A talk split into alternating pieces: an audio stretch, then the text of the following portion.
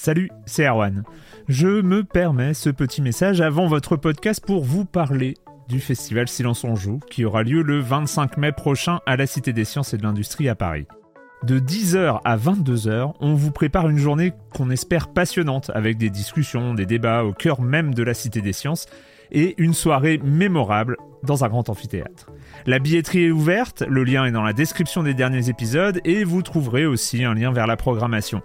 C'est 20 euros pour la journée et la soirée, et si vous voulez juste passer nous voir en journée, il suffit d'une entrée classique pour la cité, c'est 13 euros tarif plein avec éventuellement des réductions.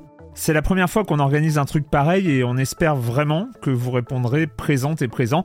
En tout cas, nous, on a très envie de vous croiser de rencontrer celles et ceux qui nous écoutent chaque semaine. Rendez-vous donc le 25 mai et je vous laisse avec votre épisode de Silence en joue ou de la bande-annonce ou de Gâchette gauche ou de Dans la boucle. Enfin bref, bonne écoute. Cool fact a crocodile can't stick out its tongue. Also, you can get health insurance for a month or just under a year in some states. United Healthcare short term insurance plans, underwritten by Golden Rule Insurance Company, offer flexible, budget friendly coverage for you. Learn more at uh1.com. Silence en joueur, Juan Cario, bonjour.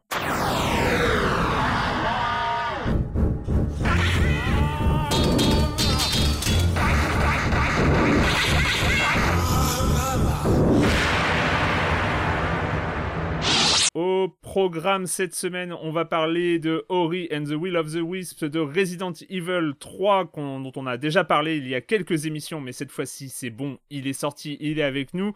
Et on finira par quelques mots sur euh, le jeu de Us2, du studio Us2, du studio autrichien Us2, Assemble Whisker, qui euh, vient de sortir de, son, de sa prison euh, Apple Arcade pour rejoindre l'univers merveilleux du PC. Enfin bon, je dis ça, c'est juste que j'ai pu enfin y jouer. et je commence en accueillant trois de mes chroniqueurs favoris, Patrick Elio. Bonjour Patrick. Bonjour Erwan. Franz Durupt. Bonjour Franz. Bonjour Erwan. Et Julie Le Baron, bonjour Julie. Bonjour Erwan. C'est la première fois hein, que tu fais ton, une édition confinée avec nous, Julie. C'est cool d'être euh, là. Euh, et donc euh, et donc on va commencer bah, quand même parce que c'est la deuxième émission confinée. Donc encore une fois pour l'univers technique et tout ça, on va essayer de faire comme on peut. Hein. Normalement ça se passe plutôt bien. déjà première question quand même, comment on en est à la fin de la troisième semaine de confinement? Euh, comment ça va, Patrick? Bah écoute, euh, ça va, non, la santé va bien, donc c'est le principal. Et puis j'ai envie de dire, bah, on commence à se créer de nouveaux repères. Alors moi, tu sais, le jeu vidéo, ça a toujours été très important dans ma vie depuis euh, des décennies maintenant. Je ne vais pas les compter, mais ça fait quelques années.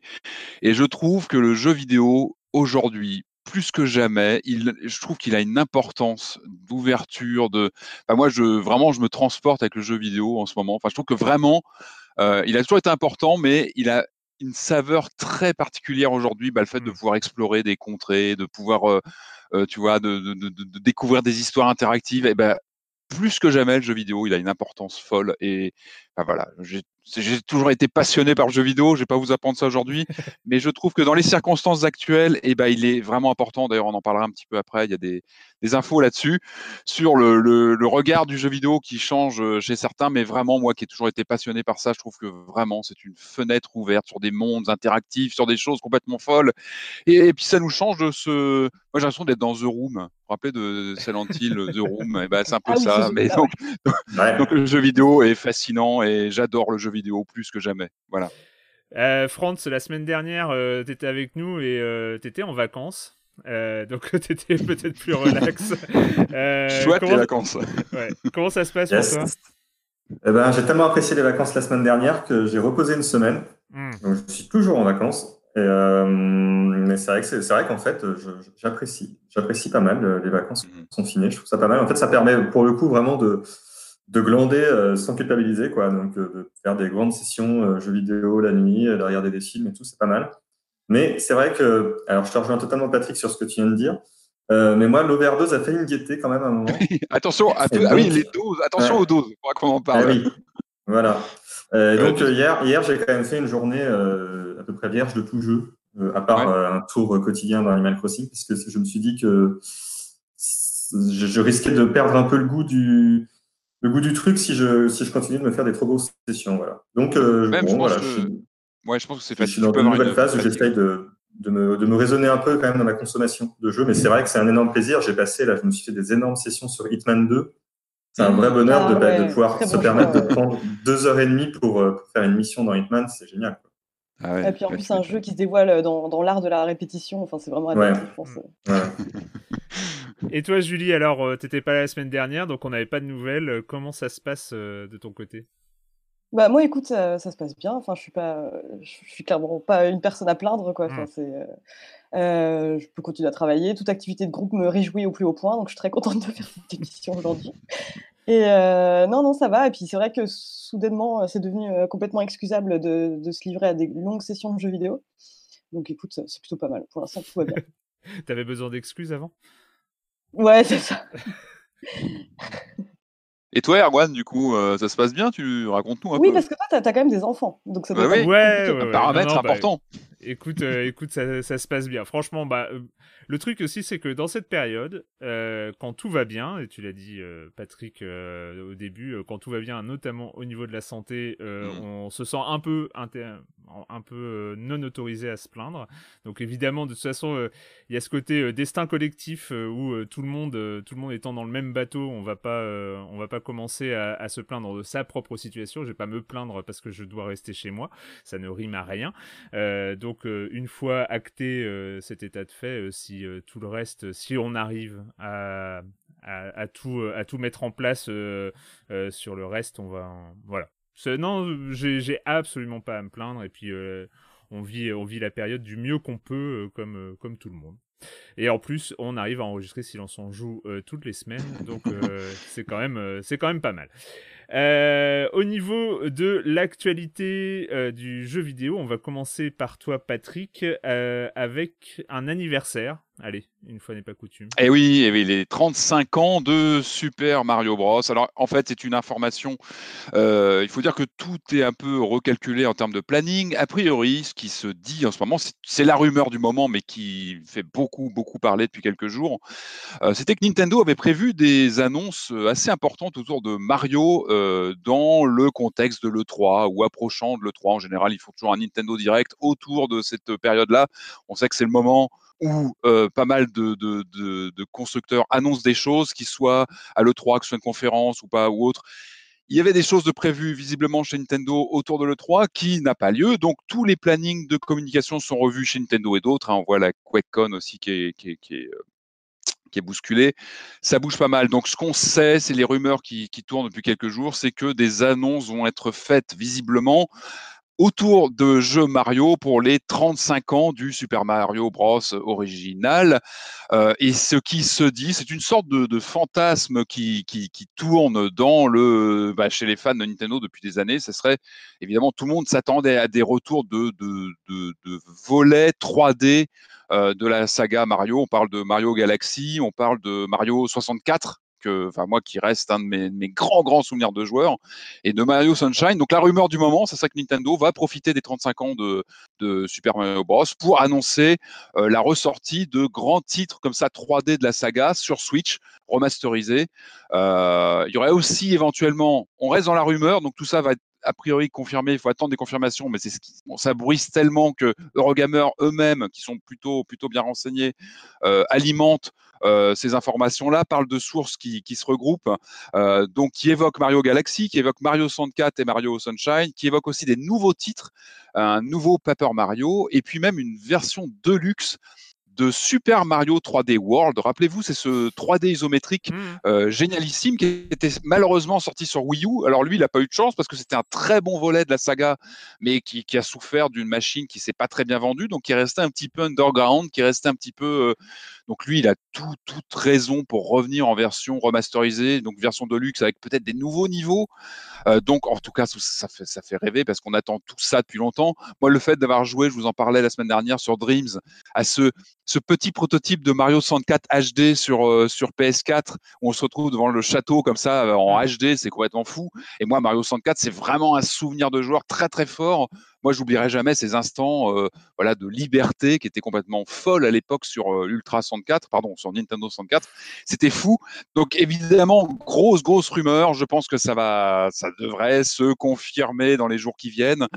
c'est quand même un gros morceau parce que d'après ce qui se dit, ça serait vraiment une des grosses actualités 2020 de Nintendo cette année sur Switch.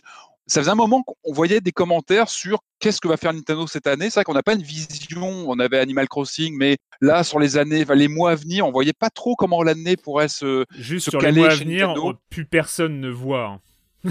Oui, bah, évidemment. Mais c'est vrai que Nintendo, on aime bien avoir des repères parce que Nintendo, on sait que c'est un- une sorte de voyant pour l'année Oui. en général. Ouais, C'est vrai que quand on sait que Nintendo sort un jeu, ça, ça aide. Ça aide un petit peu à voir comment l'année se structure. Peut-être qu'on a la réponse là, c'est-à-dire que si nous rebalance des grands classiques de Mario 3D comme ça dans tous les sens, avec euh, peut-être un planning euh, tous les mois, je- on n'a aucune info là-dessus, mais ça pourrait être, euh, ça pourrait être monstrueux. S'ils nous font ça, ça serait, ça serait, ça serait assez colossal. Donc il va juste À falloir, confirmer, ouais, il va falloir grosse faire le, rumeur. le tri entre la rumeur et le grand fantasme collectif.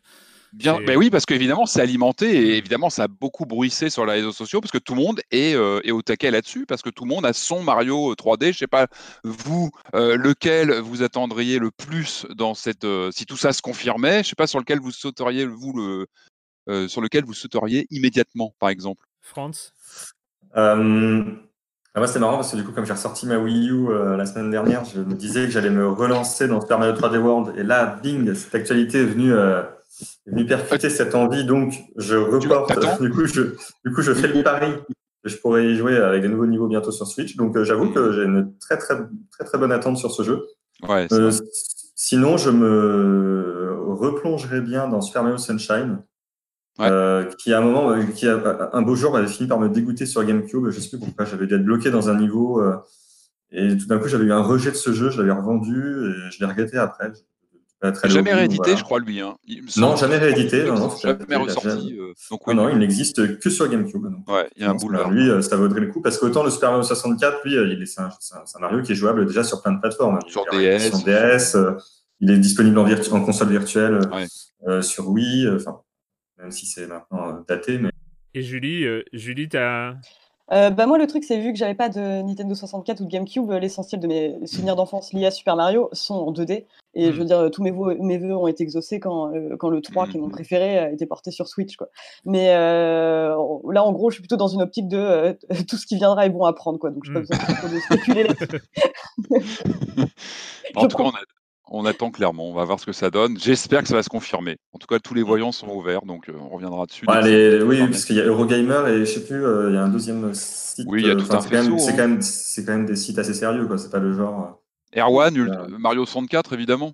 Euh, non, euh, moi je serais Ah. plus sur Mario Galaxy 1 et 2 en fait. C'est euh, ah, carrément. Ouais, la, ouais. la Wii. euh, C'est Ouais. vraiment, c'est vraiment les, les. Pour moi, ça fait partie des Mario euh, majeurs. Je sais pas comment. Canoniques, Mhm. c'est ça qu'on. on- on Ouais, dit ils sont. Mm. Bah oui. Euh, Ouais, c'est- c'est vraiment les ceux qui avaient une originalité de ouf, euh, enfin avec avec le système des Mm. planètes et, et et tout ça. Et je trouve que c'est un- il y a un ensemble comme ça Mario Galaxy 1 et 2 qui mériterait de Mhm. faire un, un genre un méta-jeu, un, un truc, une sorte de. Puis c'était c'était la seule fois où il y avait deux jeux canoniques sur la même console. Enfin non pas Ouais. pas la seule fois, mais là il y a, y a un Mario Galaxy comme ça, 1, ouais. Mario Galaxy 2, c'est- c'était euh, c'était vraiment quelque chose Oui, d'assez oui. unique. Et, et Ouais, je ouais, ils, sont, que ils sont extraordinaires. Ouais, je, Ouais. je- j'ai euh, pour te dire quelques mois après, j'ai plus euh, d'attrait pour Mario Galaxy 1 et 2 que pour euh, Super Mario Odyssey, enfin de- le, le premier de la Switch. Ouais. vois, je- euh, Mm. en- dans, dans- dans mes Ouais. souvenirs déjà, je, je trouve que euh, Galaxy euh, est, est au-dessus en fait. Ouais, mais même Ouais. en termes de design, de look, Ouais. il avait un cachet, ils avaient un cachet fou Mm. ces, ces deux jeux-là. Bon, allez, j'enchaîne Un peu, rapidement euh, sur une news de l'OMS, hein, l'Organisation mondiale de la santé, euh, qui, qui aime bien le jeu vidéo actuellement, hein, qui nous, qui a lancé une campagne qui s'appelle Play Apart Together, jouer séparés mais ensemble, euh, qui a été mise en place donc cette euh, initiative avec Activision Blizzard, euh, Riot Games, et Unity Technologies, euh, qui consiste à encourager le jeu vidéo en multijoueur, donc euh, qui permet évidemment hein, d'assurer le confinement et la distanciation physique entre les individus, tout en se retrouvant dans ces fameux mondes virtuels. Alors concrètement, euh, il y a plusieurs euh, récompenses qui se débloquent, il y a des messages dans certains titres comme Call of Duty, League of Legends.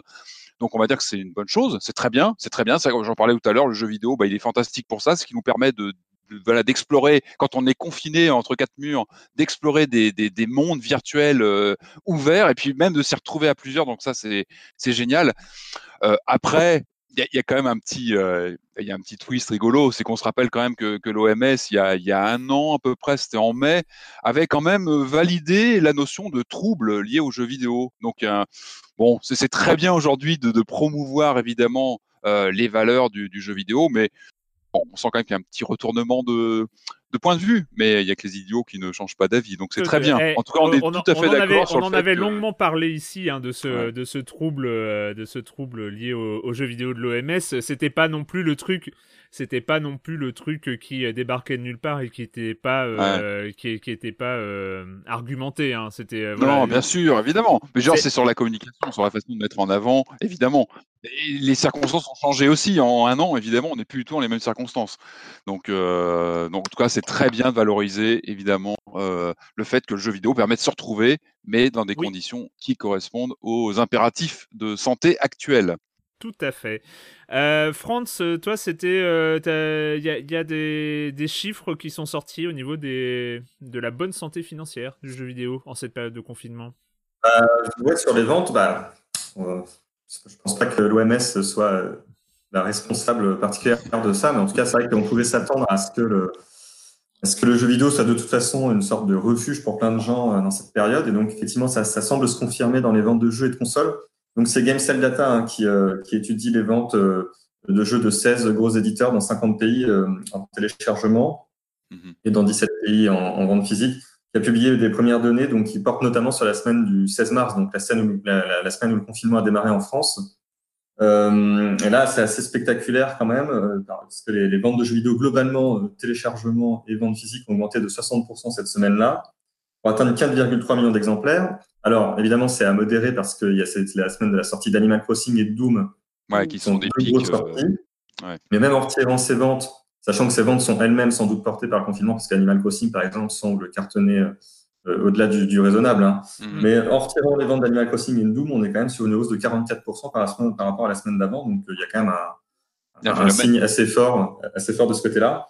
Euh, et ça se voit notamment sur les téléchargements où donc GameSell Data relève un, un bond de 180% des téléchargements en France pour la semaine du confinement, la semaine du 16 mars, euh, avec des phénomènes similaires en Espagne la semaine précédente et en Italie aussi la semaine précédente où le confinement a démarré dans ces deux pays. Euh, et la hausse est également visible sur le physique, euh, plus 11% au total, si on compte pas Animal Crossing et Doom.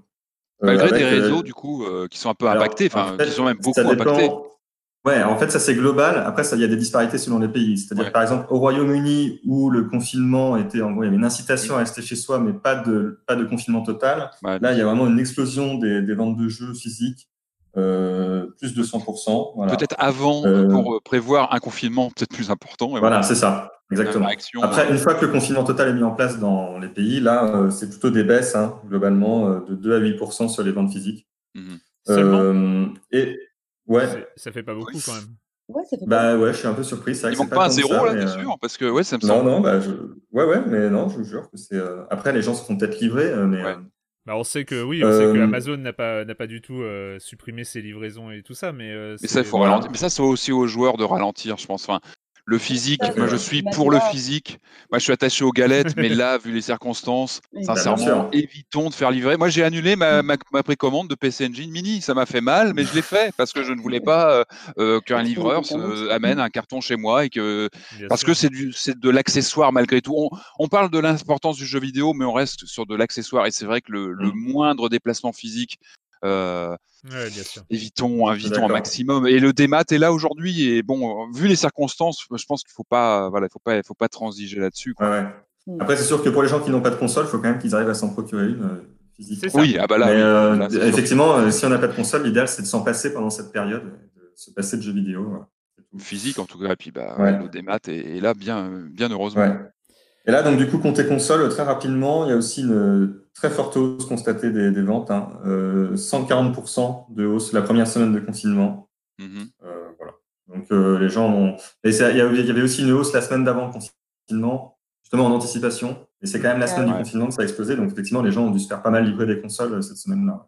Je crois que j'ai vu que la Switch avait des problèmes de dispo. Enfin, c'était un peu erratique chez certains revendeurs. Enfin, la Switch a, toujours été un peu en flux tendu, mais visiblement, évidemment, elle fait partie des premiers achats à l'heure actuelle, parce que console familiale par définition. Bah, c'est sûr, hein, là, c'est le moment. C'est ce que je me demandais en fait. C'est euh, le chiffre de 140% euh, de hausse, c'est toute plateforme confondue parce que... Toute plateforme confondue, il n'y a pas de détail. Euh, Gamesell Data n'a pas le détail, donc c'est toute plateforme confondue, tout pays confondu. Il n'y a pas de, sait pas plus. On sait juste que euh, tout le monde en profite certainement, mais il y a des chances que la Switch en profite particulièrement.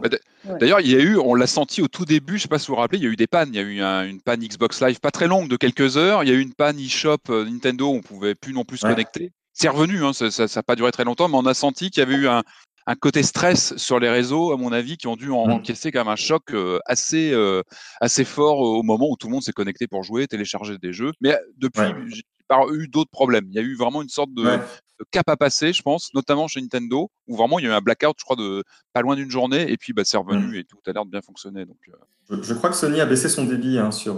oui, c'est vrai. Ouais. Euh, et donc euh, Julie, euh, c'est toujours dans le registre où le jeu vidéo peut servir d'alternative en cette période de confinement. on, a, on a dit sur les conseils de l'OMS où c'était un des moyens de se retrouver, de continuer à avoir une vie sociale. Et ça se, ça se retrouve dans les faits. Il y a évidemment ces, ces semaines de confinement, c'est aussi un réservoir à anecdotes et à, et à choses qui se sont passées dans les univers du jeu vidéo. Oui, c'est ça, ouais. Je voulais en, parler parce qu'effectivement, ça relève, comme tu l'as dit, du côté euh, anecdotique, mais disons que vu le flux d'informations anxiogènes, je crois que j'avais besoin de, news un peu euh, qui fait plaisir. Et euh, donc, ouais, je, voulais vous parler un peu donc, des usages détournés qu'on a pu constater donc, dans des jeux vidéo en cette période de confinement. ça n'a finalement rien de nouveau parce qu'on avait déjà vu par le passé des, des événements dits de la vie réelle organisés dans des environnements virtuels. Il y avait eu, par mmh exemple, des enterrements sur World of Warcraft, de Gilets jaunes sur euh, GTA Online et des mariages euh, sur Second Life. Euh, par exemple. Et là, donc récemment, c'est un article de CNN qui évoque le, le, mariage donc de deux résidents du New Jersey, dont une femme qui travaille en hôpital et particulièrement exposée au, Covid-19, donc qui ont dû annuler leur mariage et leurs amis ont organisé une petite cérémonie sur Animal Crossing. Oh. donc, génial. virtuel avec des petites fleurs, des torches enflammées, bref, c'était mignon comme tout. et euh, plus étonnant, bon, autant Animal Crossing, l'univers euh, très mignon, s'y prête facilement, mais on a pu voir des choses un peu plus étonnantes comme euh, une cérémonie de remise de diplôme pour un pompier new-yorkais, en fait, qui a été organisée sur Apex Legends. ah oui. Là, pour le coup, c'est assez curieux parce que effectivement, le Battle Royale se prête pas trop à la célébration. ils ont réussi à se débrouiller en prenant des personnages. Euh, euh, donc, genre, il y a un personnage qui s'appelle Bangalore, donc qui est une militaire qui utilise un lance fumigène, donc pour créer un effet fumé. Euh, un autre qui s'appelle Crypto, qui balance des drones de surveillance qui peuvent déployer des feux d'artifice.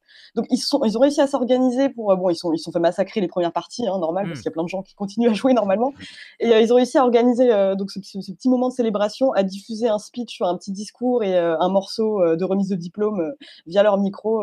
et moi, je trouve ça assez intéressant en fait de voir comment des petits événements se créent autour de ça. Et donc l'article de CNN fait aussi référence à un enseignant donc, qui a donné des cours de géométrie via Half-Life Alix quand il s'est rendu oh, compte qu'il pouvait écrire sur les tableaux. Et ça, c'est un bon moyen aussi de, de motiver ses élèves parce que en, même temps, il faut, que, il faut que les élèves aient des casques de réalité virtuelle. Hein. Eh ben voilà, c'est ça. Alors par contre, c'est là qu'on voit le confinement à deux vitesses, quoi, forcément. on n'est pas tous égaux face au. Alors les gars, on bute le boss machin et on se retrouve dans la salle après et là on donne cours. Hein. Mais on flingue le boss avant quand même, hein, parce que ça sera plus calme. Non mais c'est génial, c'est génial. Ouais, c'est ça. Alors moi, il y a ce truc que j'ai constaté parce que j'ai joué à pas mal de, de jeux en ligne, vu que c'est recommandé par l'OM Genre, ouais, je, mange des légumes et je joue aux jeux vidéo. ouais. Et j'ai constaté qu'un jeu auquel je joue souvent, euh, qui s'appelle Dead by Daylight, euh, qui est d'habitude. C'est pas stressant, ça, du tout. Oui, c'est ça. C'est plutôt une petite bulle de toxicité où, en fait, chaque match, si tu joues le tueur, tu te fais insulter derrière. Pareil quand tu joues survivant. Enfin, en gros, c'est quatre survivants contre un tueur.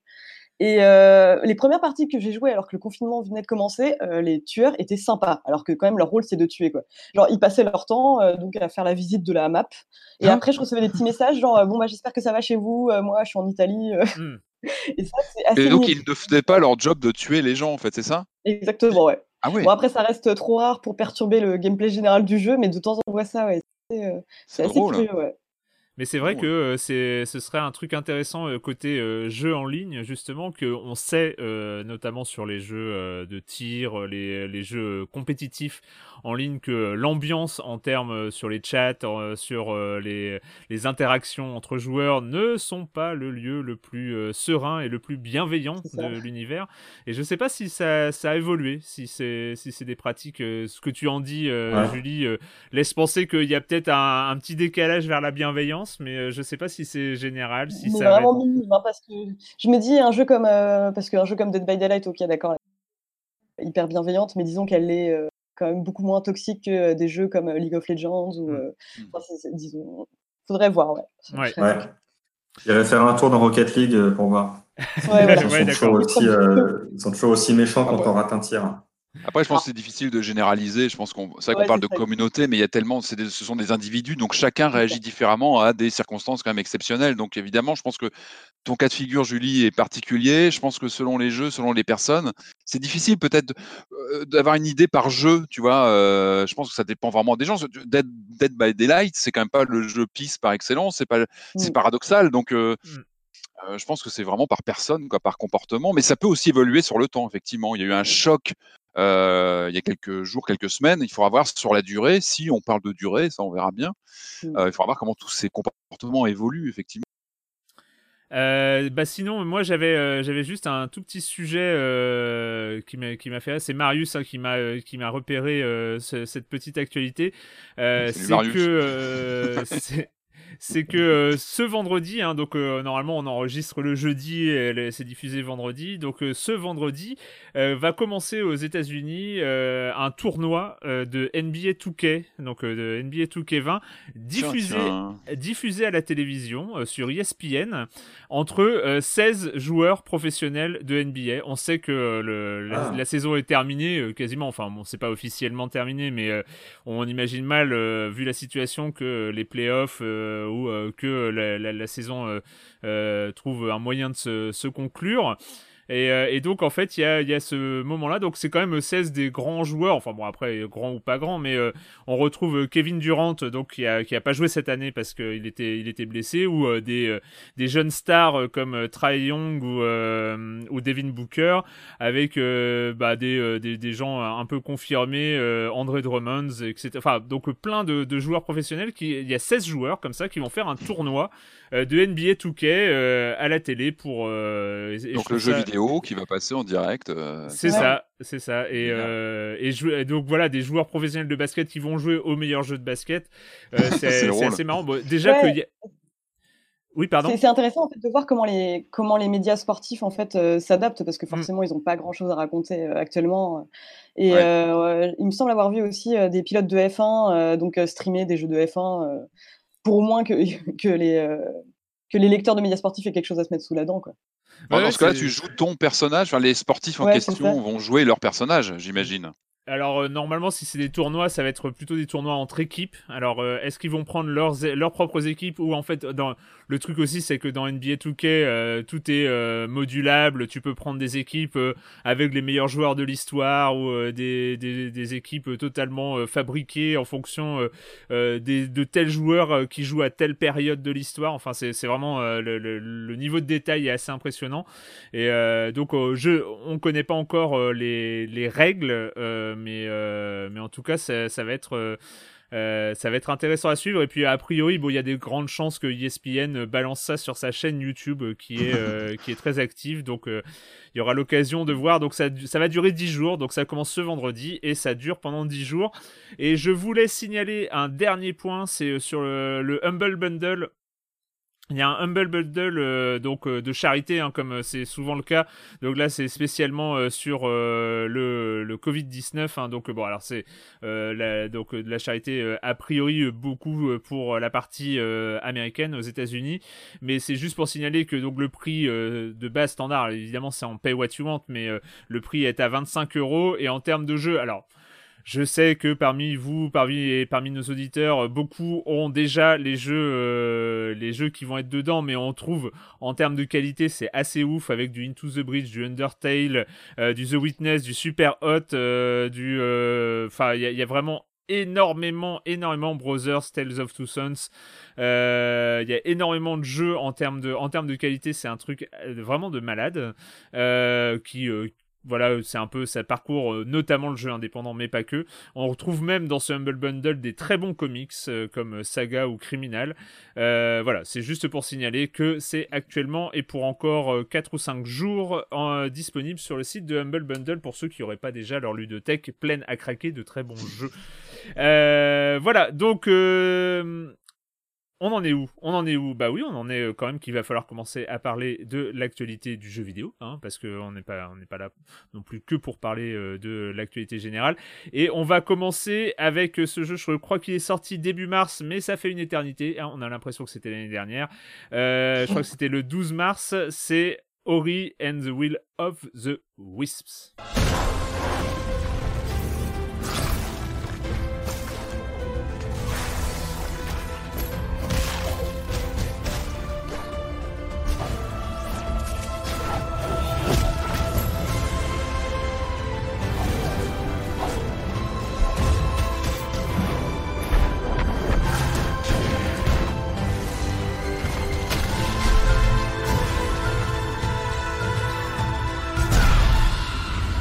Le premier épisode Ori and the Blind Forest, c'était en 2015. Euh, c'était déjà Moon Studio, donc euh, ce studio autrichien hein, fondé par euh, Thomas Mahler, un ancien de Blizzard, et par des anciens de qui a été un peu rompu au développement de AAA. C'était un peu le grand tournant, pas le grand tournant, mais c'était un peu Microsoft hein, qui est donc derrière derrière ce studio et, un peu la pal l'orientation jeu indé, entre énormes guillemets évidemment, puisque vu que ce, cette notion, et notamment dans ce cas-là, ne veut pas dire grand-chose. Euh, mais donc euh, Ori and the Blind Forest avait déjà, déjà euh, séduit énormément par son design, par son esthétique, par même évidemment son gameplay. Hein. donc on est sur du Metroidvania dans un univers très onirique avec un esprit comme ça, cet esprit lumineux de, de la forêt. Il a fallu attendre 5 ans, pile 5 ans, euh, parce qu'il y a eu des retards. Hein, euh, il y a eu des retards. Je crois que euh, donc la suite, donc celle, dont on va parler aujourd'hui, Ori and the Will of the Wisps, a été annoncée dès 2017 à l'E3 avec une autre bande-annonce en 2018 et la sortie était prévue en 2019. Finalement, elle a été repoussée une première fois en février, puis un mois supplémentaire pour sortir là début mars. Ori and the Will of the Wisp, donc 5 ans euh, pour euh, cette deuxième réalisation hein, du, studio euh, de, Moon Studio. Et donc on a, on retrouve ce petit personnage. je crois que s'il faut raconter le début après, est-ce que le scénario c'est c'est le plus important? Il retrouve, il y a une petite chouette qui s'appelle Kou, je crois, qui, qui arrive au monde. Elle grandit, elle est née avec une aile un petit peu cassée, donc il faut il faut la réparer. Ori et Kou sont vol et finalement il y a une tempête, ils sont séparés et c'est là que le jeu commence. Quelles ont été tes impressions, Julie, là-dessus? Bah alors moi, au début, j'approchais ce jeu un peu à, à bien particulière, c'est que mes confrères se refilaient un peu le test comme une patate chaude. je me demandais pourquoi, euh, parce que je veux dire, le, le, Ori and the Blind Forest avait été euh, vachement plébiscité. Euh, et en fait, j'ai compris que c'est parce qu'ils euh, avaient peur euh, de, pleurer, parce que c'est un jeu qui est quand même euh, très très touchant en fait, mmh. qui se déroule dans un univers ultra mignon où on s'attache au personnage très rapidement. Et, c'est vrai que en l'espace de trois minutes, la magie opère très rapidement parce que déjà, enfin, design hyper bien maîtrisé. Enfin, tous les personnages sont adorables et cette histoire de petite chouette qu'on vient d'accueillir euh, dans sa petite famille marche vraiment très bien. Et euh, donc en plus, il y a l'introduction euh, qui, est assez magnifique, donc avec la musique qui est signée par Gareth Cocker qui avait déjà travaillé sur le premier. Et ça, de ce point de vue-là, c'est indéniable. Enfin, les animations sont très belles, l'univers est, est, vraiment enchanteur. Et euh, disons que, en fait, moi, j'étais très surprise parce que très vite, en fait, arrive le premier combat de boss. Donc ça, c'est un peu euh, une, c'est un peu inédit en fait dans, mmh. dans, dans l'univers d'Ori. C'est qu'on se tape un premier combat de boss. Euh, mmh à armes inégales. Et disons que la, mise en scène est super impressionnante. Et euh, moi, j'ai ouais, été très vite, euh, très vite séduite, en tout, en tout cas, tant par euh, l'univers visuel que par le gameplay, donc qui permet, je trouve, une grande liberté d'approche. En fait, on peut, donc en gros, on a des compétences. Enfin, le personnage d'Ori a des compétences qu'on peut assigner à différentes touches. Donc trois touches au total parce qu'il y en a une qui reste assignée au saut. Donc disons que selon les armes qu'on va débloquer, ça peut être une épée, un arc, on doit s'adapter face à chaque situation. Et donc déjà, ouais, c'est le côté extrêmement fluide du jeu rend ça vraiment très très agréable à découvrir. Et puis bah, ensuite, après, il y a l'émerveillement chaque zone qu'on découvre en fait qui, dépend d'un type de gameplay particulier que j'ai pas trop envie de, de révéler ici. Et moi, moi j'ai vraiment beaucoup aimé. Ouais, j'étais très agréablement surprise euh, par le jeu. Euh, ce qui, ce qui euh, vraiment marque au, début, c'est le degré de finition de ce jeu. C'est que ce soit en termes esthétiques et, et, en termes de gameplay, parce que tu parlais des pouvoirs spéciaux avec parce qu'il faut il faut savoir qu'on n'a pas que trois pouvoirs spéciaux, c'est qu'on en a ah on en a toute une galerie. Je, je sais plus si on en a 12 ou 13 ou 20 à la fin, non une dizaine je crois à la fin, mais on peut à la volée les réattribuer aux touches et ça marche super bien. C'est-à-dire que euh, si on garde la gâchette euh, gauche appuyée, on va pouvoir attribuer tel ou tel pouvoir à telle touche, et ça peut se faire en milieu de combat. C'est-à-dire que si on a besoin de son pouvoir de soin, mais qu'on va pas, on va pas l'utiliser, euh, on préfère avoir son arc, son épée et, un autre truc machin, on peut réattribuer son pouvoir de soin en cours de route, en, même en milieu de combat, et tout ça marche dans une fluidité hyper impressionnante. Et tout ça, c'est en, termes de finition et de finition générale, en termes de gameplay. Et alors, euh, on parlons même pas de l'esthétique, parce que l'esthétique avec les différents plans de parallaxe euh, derrière, avec, euh, avec tout l'univers, les couleurs et tout ça, c'est en termes de finition, c'est quand même quelque chose de très, très, très impressionnant. Oui, et puis en plus, en plus de ces pouvoirs qu'on peut attribuer, on a aussi des pouvoirs passifs. Enfin, il y a vraiment Ouais, en fait, c'est ça, c'est ce que j'ai le plus aimé, moi, au-delà de l'univers visuel euh, dont on a déjà chanté les louanges, mais il y a vraiment ce côté, euh, euh, ouais, liberté d'approche, quoi. On peut choisir donc ses pouvoirs, changer d'arme. et c'est vrai que, alors, au tout début, donc moi, quand j'y ai joué, il y avait encore quelques bugs qui, j'imagine, ont depuis mmh. été corrigés. Je ne sais pas si vous pouvez confirmer, mais c'était, c'était assez énervant parce que pour un jeu aussi fluide et agréable à jouer, il y avait certaines touches qui s'inversaient, en fait, certains pouvoirs attribués à certaines touches qui s'inversaient moi, j'ai pas. Alors oui, je sais que j'ai attendu un petit peu avant d'y jouer. J'avais entendu parler de ces bugs. Moi, j'en ai pas eu, mis à part un tout petit bug sonore euh, qui. Euh, euh, qui me semblait très très chelou. Ou alors ou alors c'est un choix un choix de design un peu un peu bizarre parce que j'avais un son qui grésillait mais de manière assez aléatoire. Mais mis à part un tout petit un tout petit toute petite pétouille sonore le, le, reste le reste marche marche très bien. Toi Patrick tes impressions? Alors oui, alors je suis d'accord avec vous, il est difficile attaquable ce jeu euh, visuellement. Vous l'avez très bien dit, c'est superbe, les, ambiances musicales sont magnifiques, le gameplay est super bien rodé, on sent que, c'est un travail d'orfèvre en termes de, jouabilité, le, jeu est rarement à prendre en défaut en termes de, voilà, dans, les, dans, les, dans, la, dans le maniement du, personnage, on a des quêtes annexes, on, il, est, il est magnifique, il est magnifique, ça je vais pas vous le retirer, je suis complètement d'accord. Euh, maintenant, pour moi, on est vraiment dans l'archétype même du Metroidvania. C'est-à-dire que c'est quelque chose qu'on a déjà vu. Et, euh, et alors, pour moi, il est, tout, les, tout est au vert, ok, c'est beau, c'est magnifique, on prend, on prend, un plaisir à jouer, mais moi j'ai eu du mal à adhérer à l'univers. Alors, y a, moi, il y a un vrai sentiment de déjà vu qui est, qui est vraiment, qui m'a, qui m'a pas lâché pendant le jeu. C'est vrai qu'on y avait, moi j'ai vraiment eu la sensation d'y avoir déjà joué il y a cinq ans, malgré ces nouveautés. Hein, Julie t'en parlait, les boss, etc. Il y a de nouvelles choses, mais tu as quand même cette impression tenace ou d'un add-on ou d'une extension moi, qui m'a pas qui m'a pas lâché. Alors il est il est presque, alors j'ai pas envie de dire euh, politiquement correct, il est ludiquement correct pour moi ce jeu, il est propre, il est impeccable. C'est vraiment le jeu que tu montres à tes potes pour leur dire regardez c'est ça le jeu vidéo aujourd'hui, c'est super bien fait, c'est joli. Mais pour moi il lui manque, il lui manque cette étincelle de folie, ce petit truc euh, qui va me faire moi euh, craquer. C'est-à-dire que oui, il est beau, je peux pas le, vous contredire, il n'y a pas grand-chose, on peut pas dire de mal dessus. Je trouve qu'il est, il est magnifique. Les personnages sont attachants, etc. Mais il manque ce petit truc, moi, qui va me perturber, qui va me. Et puis, mine de rien, en cinq ans, il s'est passé des choses. Hein. On en a eu des Metroidvania. On a eu, euh, c'était Hollow Knight, qui était, qui avait tapé fort aussi en termes de visuel, d'ambiance, qui était, qui était vraiment magnifique. Et moi, malgré tout, tu vois, il y a cinq ans, c'était un choc. Aujourd'hui, oui, c'est très bien. On sent que c'est une version optimisée avec euh, bah, le moteur, avec des nouvelles choses, etc. Mais mais, voilà, moi, moi j'ai vraiment du mal à le critiquer en lui-même, mais, mais il va pas me laisser une empreinte folle. Et je pense que, voilà, entre deux, il s'est passé des choses, clairement, et il lui manque un, petit truc de folie. Alors après, c'est peut-être très subjectif, c'est peut-être très personnel. Et puis, je pense aussi qu'on a un rapport presque épidermique aux jeux vidéo en ce moment, vu les circonstances. Et tu vois, un jeu où il rentre dans ton viseur et ça marche ou non. Et il n'y a même pas d'explication. Je pense qu'il y a vraiment un côté tu vois, du temps que tu vas tout à l'heure. Euh, on a un rapport au temps qui, est détendu, qui se disloque un petit peu en ce moment.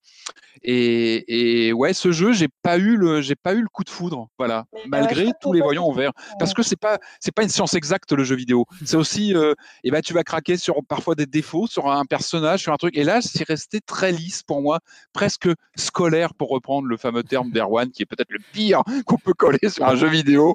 Et et malgré tout, je suis désolé, je le trouve scolaire. J'ai pas eu le, j'ai pas eu l'étincelle. Voilà. mais après, c'était très personnel. Il a un côté très conventionnel, et euh, en plus, ajoute, ajoute à ça le truc, euh, le, fait que quand tu le critiques, tu as l'impression de faire un croche-patte à une, une, petite chouette qui peut pas voler. Donc, euh, c'est, ah oui, c'est pas fair play, ça, c'est pas fair play. Donc, il faut, je, je, vois ce que tu veux dire. Enfin, pour peu, même en adhérant un peu à, l'univers, etc. Oui, c'est vrai que c'est très propre, cahier des charges, etc. Je, en tout cas, tu vois, alors, je sais pas si on peut les comparer, mais j'ai pas eu l'effet Dead Cells où j'ai eu une sorte vraiment d'addiction Dead Cells quand je l'ai découvert. Bah voilà, ça m'a fait un truc. Euh... Alors c'est pas exactement le même jeu, évidemment, on peut pas vraiment comparer, mais quand même, tu vois, j'ai pas eu du tout cet effet. Euh... J'ai pas eu ça. Après, c'est voilà, personnel aussi. Et heureusement, euh, Dieu merci, le jeu vidéo est aussi subjectif. Donc, euh, voilà. Mais c'est marrant parce que je comprends, euh, je comprends tout à fait ton, ton, point de vue, Patrick, parce que je suis, je dois avouer, que je suis entré dans Ori, euh, donc dans ce deuxième épisode mhm. d'Ori, avec euh, exactement cet état d'esprit. C'est-à-dire que mhm. le côté onirique, euh, cahier des charges, le effet waouh sur sur les mhm. couleurs, sur le design, sur l'aspect un peu Ghibli-like pour pour pour être rapide, hein, c'est-à-dire ce côté onirique, retour à la nature, des avec des méchants qui sont avec de l'énergie noire autour, avec bon Bref, je, suis rentré vraiment avec une sorte de défiance. Euh, mhm. Vous allez pas m'avoir, euh, c'est euh, c'est pas possible. je sais ce que c'est un Metroidvania, je sais ce que c'est le petit être de lumière qui va arriver dans des marécages sombres et qui va se faire attaquer par un méchant loup avec du feu. vous allez pas m'avoir, c'est pas possible. Et et en fait, je dois dire, alors euh, comme tu le dis, je sais pas, c'est peut-être la période, c'est peut-être que c'est difficile à, expliquer euh, comment est-ce qu'on construit un rapport à un jeu en particulier. Mhm. Mais au bout de euh, deux ou trois heures de jeu, il m'a vraiment accroché. quand Mais les mécaniques sont impeccables. Quand tu commences à débloquer tous les pouvoirs, quand tu commences, mhm. et surtout, je trouve, alors je l'ai pas encore fini, je crois qu'il fait entre 12-15 heures à peu près en, tout. Mais je trouve qu'il y a euh, au-delà de, au-delà de cette finition, en que ce soit la finition esthétique, que ce soit la finition de gameplay, je trouve qu'il ne se repose jamais sur ses lauriers. C'est-à-dire qu'il va intégrer des nouvelles façons, des, nouveaux, euh, des nouvelles mécaniques, un peu à la Nintendo, entre guillemets, où, euh, où mm. chaque nouveau niveau est, une, est aussi une occasion et d'apporter un nouveau décor et d'apporter un nouveau gameplay. Je trouve que du coup, ça, on, on est tout le temps dans la découverte. Et même si je dois avouer que euh, le côté un peu onirique, euh, le côté un peu transparent entre guillemets ce petit personnage lumineux, euh, esprit de la forêt lumineux, est peut-être le truc qui moi me touche le moins dans le jeu. je trouve que tout le reste fonctionne super bien. Et, même dans ce que tu dis, c'est vrai que les Metroidvania, il y en a eu beaucoup. Et on mhm. en a critiqué, je sais même plus lequel, il y, a, il y a, quelques semaines ou quelques mois où on a, on a parlé comme ça d'un jeu. Euh, ouais, c'est un Metroidvania, mais ah aujourd'hui, oui. Euh, pour, pour, pour, euh, pour s'imposer dans les Metroidvania, faut quand même se lever tôt parce qu'il y a quand même, de, il, y a, il y a quand même de la concurrence. Alors je sais même plus, tu vois, c'était un jeu sans doute très oubliable. un peu monochrome là, oui, je me rappelle plus de son titre, mais oui, oui. tu vois, on a oublié son titre, c'est terrible, mais on, l'a oublié. Et, et je trouve que justement Ori euh, arrive euh, arrive à s'imposer dans, euh, dans cet univers de Metroidvania euh, par, par cette accessibilité, par, par le fait qu'il se renouvelle.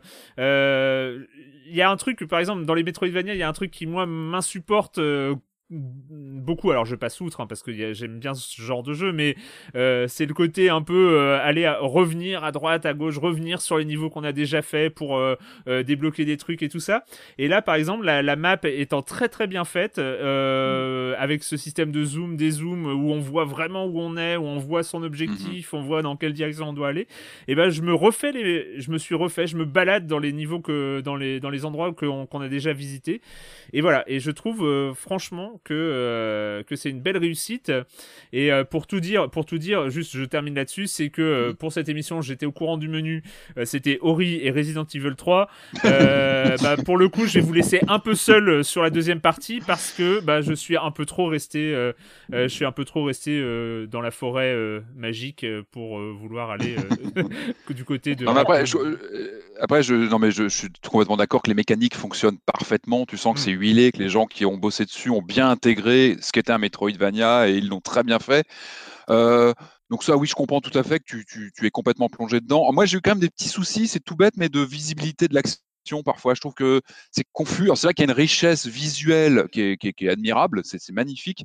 Mais parfois, je trouve que ça peut, ça peut, ça peut un peu handicaper la visibilité. Des fois, tu un peu dans le, dans le, tu vois, dans, entre le sol, les personnages. Mmh. Le... ça fait peut-être aussi partie de l'expérience. Je pense que c'est peut-être voulu aussi quelque part d'avoir quelque chose de très organique, de très euh, en mouvement toujours. Après, euh, j'ai un peu tiqué parfois sur certains, sur certains points de visibilité des niveaux. Mmh. Ouais, au début, c'est un peu le bazar, effectivement. Tu, sais pas exactement ce qu'est un ennemi, euh, ce qui va te faire du mal ou pas. Mmh. Mais ouais, c'est vrai que c'est un truc que tu apprends vraiment à maîtriser au, fur et à mesure du jeu. Quoi. Et ce que tu disais, Erwan, sur le, le fait que oui, effectivement, tu as des, allers-retours imposés, mais là, c'est vrai que c'est rendu beaucoup plus agréable par euh, les, pouvoirs que tu débloques par la suite. En fait, tu mmh. prends plaisir à revenir dans certains endroits. Il y a aussi euh, quand même la possibilité de se téléporter d'un point de sauvegarde à un autre. Enfin, euh, c'est grandement facilité. Et tant mieux parce que les quêtes annexes sont pas le point fort du jeu. Quoi. Ouais, c'est un peu légère. Mais elles sont là. Elles sont là. Ouais, c'est bien d'en avoir. C'est bien. Et, après, juste, euh, juste un, dernier point quand même, c'est que c'est pas, euh, même si c'est un jeu euh, très très beau, très très onirique, très très choupi par, par certains moments, c'est pas non plus. Alors moi, je, je trouve que en, termes de difficulté, je, je trouve super bien dosé. C'est-à-dire que il est pas en mode élite tout de suite. on ne on doit pas être un, méga pro du Metroidvania pour s'en sortir, parce que j'en suis pas un et que je m'en sors. Mais mais il y a, y a, ce côté euh, challenge quand même, où je trouve qu'il il nous prend pas non plus totalement par la main. Je sais pas si ça a été ton impression aussi, euh, Julie, mais. Ouais, je suis d'accord. Euh, je pense notamment au combat de boss. Bon, après, pareil, je sais pas non plus la partie qui m'a le plus séduite, mais disons mm. que il y a un côté un peu. la mise en scène des boss vraiment est souvent hyper impressionnante. Enfin, c'est vraiment très chouette à découvrir. Mais il y a un côté quand même sac à PV qui revient, je trouve, de temps à autre. Ouais. Mais sinon, non, non, en termes de difficulté, c'est vrai que c'est on se prend pas, ouais, comme tu dis, on se sent pas trop pris par la main. on a quand même, il y, a besoin un peu de, de dosage, de timing et de, talent. Et moi, et moi j'ai été assez agréablement surpris par euh, le, côté un peu flow euh, qui arrive au bout d'un moment avec les triples sauts, les dashs, mm. les, euh, les trucs comme ça, où finalement, avec des actions dans les airs, on, saute, on tire avec l'arc dans les airs, avec et, et, et je trouve qu'il y a, il y, a, il y a vraiment des belles trouvailles en termes de rythme de jeu aussi. C'est quelque chose qui apparaît peut-être un peu plus loin dans, dans, dans le jeu, mais en termes de, de rythmique, mm. ils ont aussi, ils ont aussi peut-être su s'inspirer de de, des jeux qui sont passés entre temps, euh, entre 2015 et 2020. Euh, contrairement à ce que tu disais, Patrick, hein, ils ont, je pense qu'ils se sont tenus à jour aussi. Euh, ah, mais non, mais j'ai jamais dit. Enfin, oui, oui, je suis d'accord. Oui, ils ont joué à ces jeux. Après, je me dis, est-ce que, est-ce que vraiment j'ai l'impression que c'est presque une réponse à tout ça, mais ils auraient pu faire autre chose, tu vois. Ils auraient pu aussi euh, secouer le modèle. Enfin, là, tu sens que c'est quand même. C'est pour ça le terme de scolaire, et hmm. moi, me reste vraiment plaqué dessus. C'est que c'est très bien, c'est difficilement critiquable, mais voilà.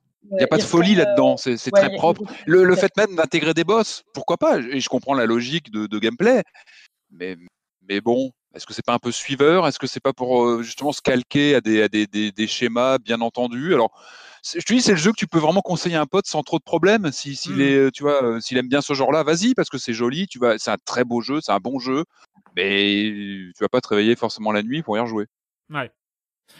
Donc c'est Ori and the Will of the Wisps, excusez mon accent, euh, donc euh, qu'on trouve, qu'on trouve pour 30 euros sur PC et Xbox évidemment, vu que c'est quand même une production maison, Microsoft. Mhm. donc voilà, oui je crois que c'est une trentaine d'euros sur les deux plateformes.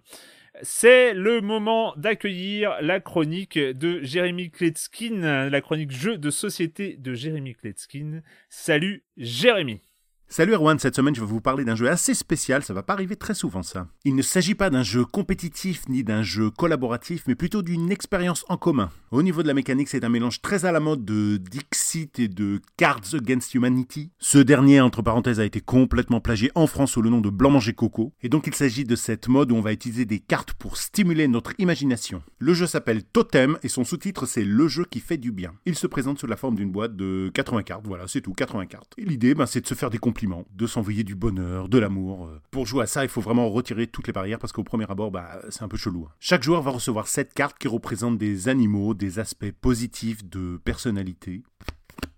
Par exemple, le panda rassure par sa présence.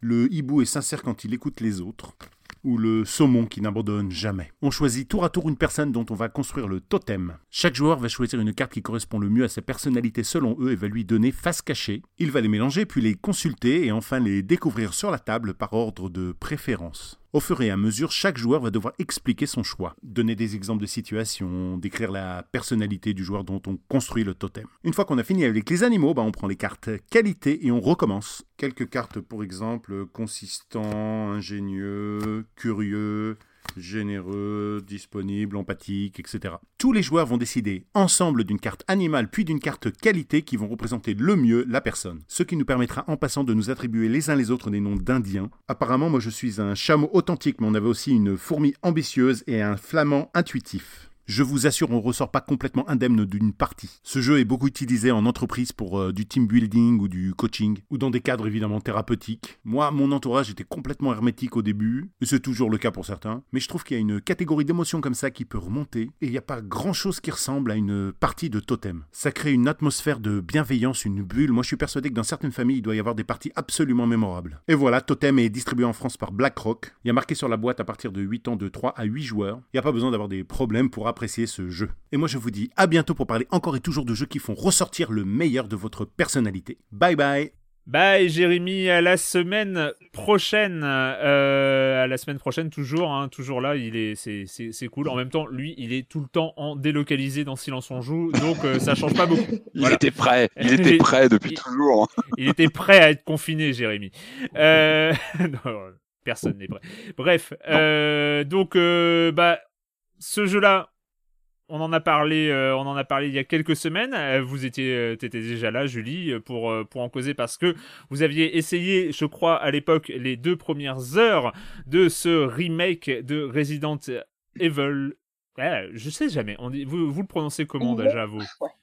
3. Resident Evil 3. Ouais, moi je dis Resident Evil, mais normalement t'es censé dire. Ok, et Patrick Resident Evil 3 à la française. Ah bah, Formidable. Bah, Et, bah, vous savez quoi? Ça me plaît beaucoup. Donc, en fait, euh, donc on va parler de Resident Evil 3. What the hell? How could this many people be infected? This city is completely cut off, isolated. Don't look at me like that, alright? I'm not infected. But right now it's got a hard on for the only two stars left in town. They don't need a bleeding heart like you getting in the way. Star's office has to be in this direction. It Gets worse every night. Donc si on se fixe euh, sur la timeline Resident Evil, Evil, pardon, euh, donc on est euh, sur la timeline, donc euh, la vraie sortie originale, donc c'est fin 99, début 2000 pour l'Europe. La, la, la, timeline dans le jeu, on est deux mois après les événements de Resident Evil 1, on est 24 heures mhm. avant les événements de Resident Evil 2, et au mhm. programme c'est Gilles Valentine et Carlos Oliveira. Euh, bien sûr, on parle du remake, après ce remake euh, de RE2, euh, donc l'année début 2019, c'est ça? Dernière. L'année dernière, c'est ça. Eh bien, on a le remake de Resident Evil 3. Eh bien, vu que tu n'as pas parlé sur le jeu précédent, France, je vais te laisser la parole. Quelles sont tes impressions sur ce remake? Eh ben, écoute, euh, pour le dire très vite, très très bonnes impressions. Enfin, moi, j'ai beaucoup aimé le jeu. j'ai fini une première fois là, et euh, j'ai beaucoup apprécié. Alors moi, j'ai une mon histoire avec la série Resident Evil, elle est assez euh, limitée en fait. C'est-à-dire, j'avais pas de PlayStation, donc, typiquement Resident Evil 2 et Resident Evil 3, c'est des jeux que je découvre là maintenant hein, grâce à leur remake. Et avec beaucoup de plaisir en fait, hein, parce que j'avoue, je, trouve que la démarche de Capcom de, donner ce, cette nouvelle nouvel écran à ces jeux est vraiment, moi, je trouve bienvenu pour le coup, parce que euh, c'est vrai que moi, j'étais rentré dans la série par euh, le, remake du premier sur GameCube, mmh. et après Resident Evil 0, Resident Evil 4. Et donc, euh, c'est vrai qu'après avoir fait ces jeux-là, j'ai jamais eu la motivation de me dire, bon, et maintenant, je vais me plonger dans les vieux Resident Evil old school PlayStation. ça m'a toujours un peu effrayé, quoi. Et il faut pas, il faut pas. faudra que tu les fasses aussi un jour parce qu'ils sont dans leur bah jeu, ils sont bien. Tu, verras. Fais un petit code Veronica. Ouais, ah je, je, me tâte à faire Code Veronica quand même. Ouais. Mais à mon avis, c'est peut-être euh, euh, le prochain à être fait, mais on verra. Ouais, on verra ça, ouais. En tout cas, euh, bon, moi j'avais beaucoup aimé le, remake du 2 l'année dernière et j'ai beaucoup apprécié le 3 aussi là parce que moi ce que j'apprécie là dans ces jeux, c'est je suis content, je dois dire, de, de voir des, des éditeurs comme Capcom, des éditeurs japonais revenir dans cette forme là sur cette génération de consoles. Moi, c'est ça qui me fait beaucoup plaisir quand même dans, dans, dans cette séquence là mhm. parce que voilà la génération PS3 Xbox 360 c'était vraiment une génération un peu noire pour ces éditeurs moi je trouvais euh, que ce soit Konami Capcom et on, les sentait vraiment perdus sur cette génération précédente. Et là là ce, retour en forme euh, voilà moi je trouve que Resident Evil 2 comme le 3 donc après on va pouvoir discuter plus précisément des différents équilibrages des deux jeux parce qu'en fait ils ont des feelings euh, assez différents au final. Mais en tout cas je trouve que c'est des je trouve que c'est du jeu à la japonaise euh, moi, comme j'aime, euh, voilà, avec à la fois très ludique, euh, des, des, purs niveaux de jeux vidéo extrêmement bien construits, euh, des, des, progressions extrêmement bien fichues, extrêmement bien faites. Voilà, une fois qu'on est dans le jeu, moi, je trouve qu'on n'a jamais envie, on a toujours envie d'aller plus loin, de, de, de, de découvrir euh, ce que le jeu a en réserve, les, les, les secrets, l'exploration, etc.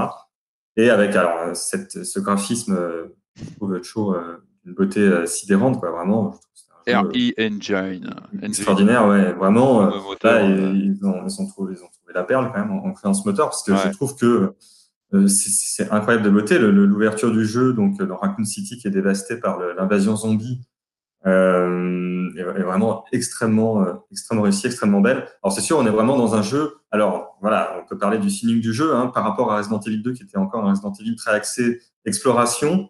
Là, c'est sûr, on est vraiment pris dans une forme de film d'action euh, totale. Hein, C'est-à-dire, c'est une, une fuite en avant, quoi. Vraiment, c'est vraiment une fuite en avant. On il y a, y a, pas, il y a pas, le jeu ne, ne, crée pas cet attachement au lieu que, que pouvait avoir le premier ou le deux. Hein, comme ce sont des lieux qu'on explore en permanence, on finit par s'attacher. Moi, j'ai fini par adorer le manoir euh, Spencer. J'ai fini par beaucoup aimer le commissariat de Raccoon City aussi. Bon, là, c'est sûr, on n'a pas ce même attachement qui se crée au lieu, mais par contre, c'est vraiment une fuite en avant perpétuelle avec cette menace terrible euh, moi que je trouve euh, à la fois génial et horrible, qui est ce Némésis, euh, donc cette créature horrible qui créée par le, le, le virus dégénéré là, euh, qui, qui, nous poursuit partout dans, dans le jeu. C'est génial et c'est génial et en même temps c'est insupportable. Je veux dire, ça crée un stress quand même. Bah, il sait se tenir au début, il est plutôt stylé ouais. dans les premières heures et puis mm. vers la fin, il est plus présentable. Hein. Il a ouais, ouais. Ah ouais, assez chelou vers la fin. mm. bon, bref, mais. Euh. Donc euh, voilà, ouais, ouais, c'est un peu mes impressions. Après, on va pouvoir, voilà, on semble rentrer dans les détails du, du système de jeu, mais euh, ouais, ouais, moi, j'ai beaucoup aimé.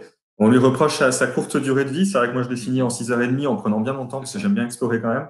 Mm. Euh, voilà, moi je trouve que c'est bien au final, euh, je, par rapport aux deux qui étaient plus longs, le remake du 2 qui était plus long, mais je trouvais un peu, un peu redondant sur la fin, un peu, euh, franchement, moi à la fin dans le 2, je peux pas dire que j'ai toujours été passionné par toute la séquence en laboratoire. Mm. Euh, ouais, là, bah, qui fait ça en plus avec les deux campagnes ouais. similaires, ouais. Ouais, voilà. là, vraiment, je me suis pas du tout ennuyé dans ce jeu. J'ai dégusté de bout en bout, quoi. Julie, euh, donc toi tu avais pu jouer, je crois, aux deux premières heures. Euh, pour oui, c'est ça. Ouais. Sans euh, douter que c'était la moitié du jeu. non. oui. Ah oui. Premier tiers, quoi. Euh, ouais, ouais, j'étais très enthousiasmée par euh, par les deux. Et d'ailleurs, j'étais enthousiasmée tout au long du jeu. En fait, vraiment, moi, pareil, il m'a fallu peu près 7 heures, sachant que je prends énormément mon temps. J'aime bien tout explorer, tout faire propre, mmh. lire les textes trois fois s'il le faut. donc, ouais, j'ai bien, bien pris mon temps. Effectivement, c'est très court. Donc, on a ce côté où on reste un peu sur sa fin, mais j'aimerais d'abord parler des points positifs parce que c'est intéressant ce que tu dis, France, vu que tu n'as pas joué au jeu initial, mais finalement, ton ressenti comment dire, euh, et à mettre en parallèle avec euh, le virage qu'a pris Capcom en 99, en fait, quand euh, c'est effectivement un virage plus action, c'est le moment où la franchise a pris donc un côté moins exploration, moins d'énigmes, moins de, beaucoup plus de balles. Les munitions sont beaucoup plus abondantes, beaucoup plus abondantes qu'avant. on a aussi un arsenal d'armes assez impressionnant. on a un total de 10 à débloquer dans la campagne. Et euh, il y a aussi ce côté, euh, oui, du coup, effectivement, on a moins d'attachement euh, au lieu qu'on va explorer. comme tu dis, ouais, c'est une fuite en fait. Enfin, genre, le, on a envie de fuir en permanence. il n'empêche que les environnements sont vraiment, ouais, bah, comme tu l'as dit, hyper bien réussis. Enfin, genre vraiment, mmh. la ville de Raccoon City au début, c'est vraiment très très détaillé et tout. Il y a le, le Air Engine qui fait des merveilles, enfin vraiment sur tout ce qui est jeu de lumière, les ombres de Jill Valentine qui se dessinent sur les murs. Enfin, c'est... Les zombies, le rendu des zombies est glaçant. Et faire peur avec un zombie en 2020, c'est pas évident hein, parce que bah, ils font bah partie du décor euh, de la culture euh, pop. Et là, je trouve qu'ils arrivent à, recréer l'effroi avec le, zombie de base qui en plus est assez costaud à, à supprimer. Ils sont vraiment inquiétants. Ouais, c'est ça, par le côté sans relâche, le fait qu'il puisse ouvrir des portes, mmh. qu'il continue à t'attaquer alors qu'il rampe. Enfin, il y a toujours ce truc euh, euh, qui marche très bien. Alors après, il y a ce truc m'a un peu euh, fatigué. Enfin, mais il y a une logique dans tout ça. C'est le fait que beaucoup d'éléments du 2 aient été recyclés. Donc aussi bien en termes de gameplay, tu retrouves vraiment tout le côté la carte où tu peux voir tous les objets que tu as laissés, etc., les zones en cours d'exploration. Mais il y a aussi carrément des zombies qu'on retrouve. Ce qui est pas illogique parce que ça se passe 24 heures avant le 2, donc ça paraît normal qu'on puisse en recroiser. Mais il y a des moments qui font très à euh, du 2 en fait quoi. Bah, mmh. forcément la phase commissariat. Euh. Après euh, pour ce qui est des, des ajouts, euh, ouais, je voulais parler d'un truc parce que on parle du RE Engine. Il y avait un commentaire lors de la preview, enfin sur les forums de Silence on joue lors de la preview du quand on a parlé de la preview du 3. Euh, qui évoquait, enfin, qui était, c'était Manche à balai, qui était outré du fait qu'on parle pas euh, de la vraie star du jeu, à savoir euh, les cheveux de Carlos. Et je suis d'accord, il est temps de réhabiliter les cheveux de Carlos, incroyablement bien détaillés. C'est vraiment une chief comme on en voit rarement dans les bouge, jeux. Qui sont, oui, qui bouge pendant l'action, etc. Ouais, c'est assez incroyable. Donc Carlos qui est un des personnages jouables et que tu peux faire bouger, enfin personne. Physique capillaire. ouais, ça c'est vraiment le au niveau des détails, enfin le les, le, design de G. Valentine et de Carlos c'est vraiment très très réussi. Ils sont euh, très agréables à incarner. Enfin, il y a tout ce système aussi mmh. euh, d'esquive, donc qui effectivement euh, est difficile à maîtriser. Mais alors, une fois que tu le maîtrises, en fait, ça, ça exige vraiment un bon sens du timing. C'est au moment où tu te fais attaquer par un zombie, il faut appuyer sur R1. Et quand tu arrives, il y a un Ouais. Te Julien? On avait eu des bah doutes dessus. Hein, je sais pas si tu te rappelles la version qu'on avait eue en, main. Et là, je trouve que c'est vrai que ça fonctionne bien. Ouais, ouais c'est ça. Une fois que tu as le temps de t'y faire, euh, et puis c'est assez jouissif en fait de voir mmh. Carlos euh, défoncer les zombies à, grand renfort de coups de poing. Euh, y a ce, la, la, prise en main est vraie. Mais après, voilà, il y a ce truc de la durée de vie extrêmement courte qui avait déjà été mmh. reproché à l'époque. Euh, ce serait tout à fait pardonnable s'ils n'avaient pas occulté en fait des parties du jeu original que beaucoup de mmh. gens attendaient au tournant. Quoi. Ça, c'est un truc un peu décevant. Il y, a, il y a, beaucoup d'ajouts en fait qui étaient assez inédits dans Resident Evil, comme le, enfin, il y a le mode mercenaire, il y a aussi euh, enfin, donc un jeu de rapidité. Euh, il y a le fait de pouvoir faire euh, des, des, décisions en pleine action et les fins alternatives qui ont complètement disparu. Le QTE, une sorte de QTE avant l'heure, enfin en 99, mais oui, c'était du, choix rapide, vite, vous faites ça ou ça, et ça, ça complètement. C'est étonnant parce que aujourd'hui, hein. c'est très à la mode ce genre de choses, et c'est étonnant qu'ils aient supprimé ce. c'est un peu ces, arcs narratifs à choix multiples. C'est assez bizarre. Alors oui, on est dans une action 3D, mais c'est dommage qu'ils aient retiré ça. Puis comme tu disais, Julie, très bien, il y a des passages qui sautent. Moi, je me rappelle un passage dans un cimetière qui était très gothique, euh, où là, on retrouvait justement la fibre euh, originelle de Resident Evil et qui était euh, justement ce côté boisé. tu vois, plus gothique en fait que, là on perd et là on se retrouve très vite dans ces corridors de labo typiques des, des, deuxièmes parties de Resident Evil où là bon bah t'as une ambiance très froide de laboratoire et, et ouais, ça c'est un peu dommage. Ouais. il, y a des coupes, il y a des coupes certaines pour, pour les joueurs qui ont joué à l'original. Il y a des chocs. Par contre, il y a des bonnes surprises. Hein. Il y a des, notamment, je vais pas trop spoiler, mais des scènes, on va dire oniriques, euh, qui sont injectées en plus, dont une introduction monumentale. Hein. Je, on va pas en dire trop, mais vraiment la séquence d'introduction, elle est, elle est, elle est bluffante. Elle n'était pas du tout. Elle n'était pas dans l'original parce que ça, je l'ai fait pour le coup, et c'est vrai qu'elle est, c'est une belle claque. Elle est géniale. Elle est géniale. Et tu dis, c'est ça qu'on aurait voulu dans un, dans un Resident au cinéma, quoi. Voilà, il nous fallait un, un film avec des, les épaules pour faire une scène comme ça. Et ben là, c'est Capcom qui l'a fait dans son jeu. Donc là, tu applaudis. C'est vrai que dans la mmh. scène, on va euh, découvrir là, on va pas en parler, mais voilà, le début du jeu, d'office, il te montre. C'est presque un postulat pour moi, cette scène. C'est te dire, bon, tu es dans un remake, mec, mais tu, tu, tu, tu, vas, tu vas découvrir des trucs, tu vas vivre des nouvelles choses.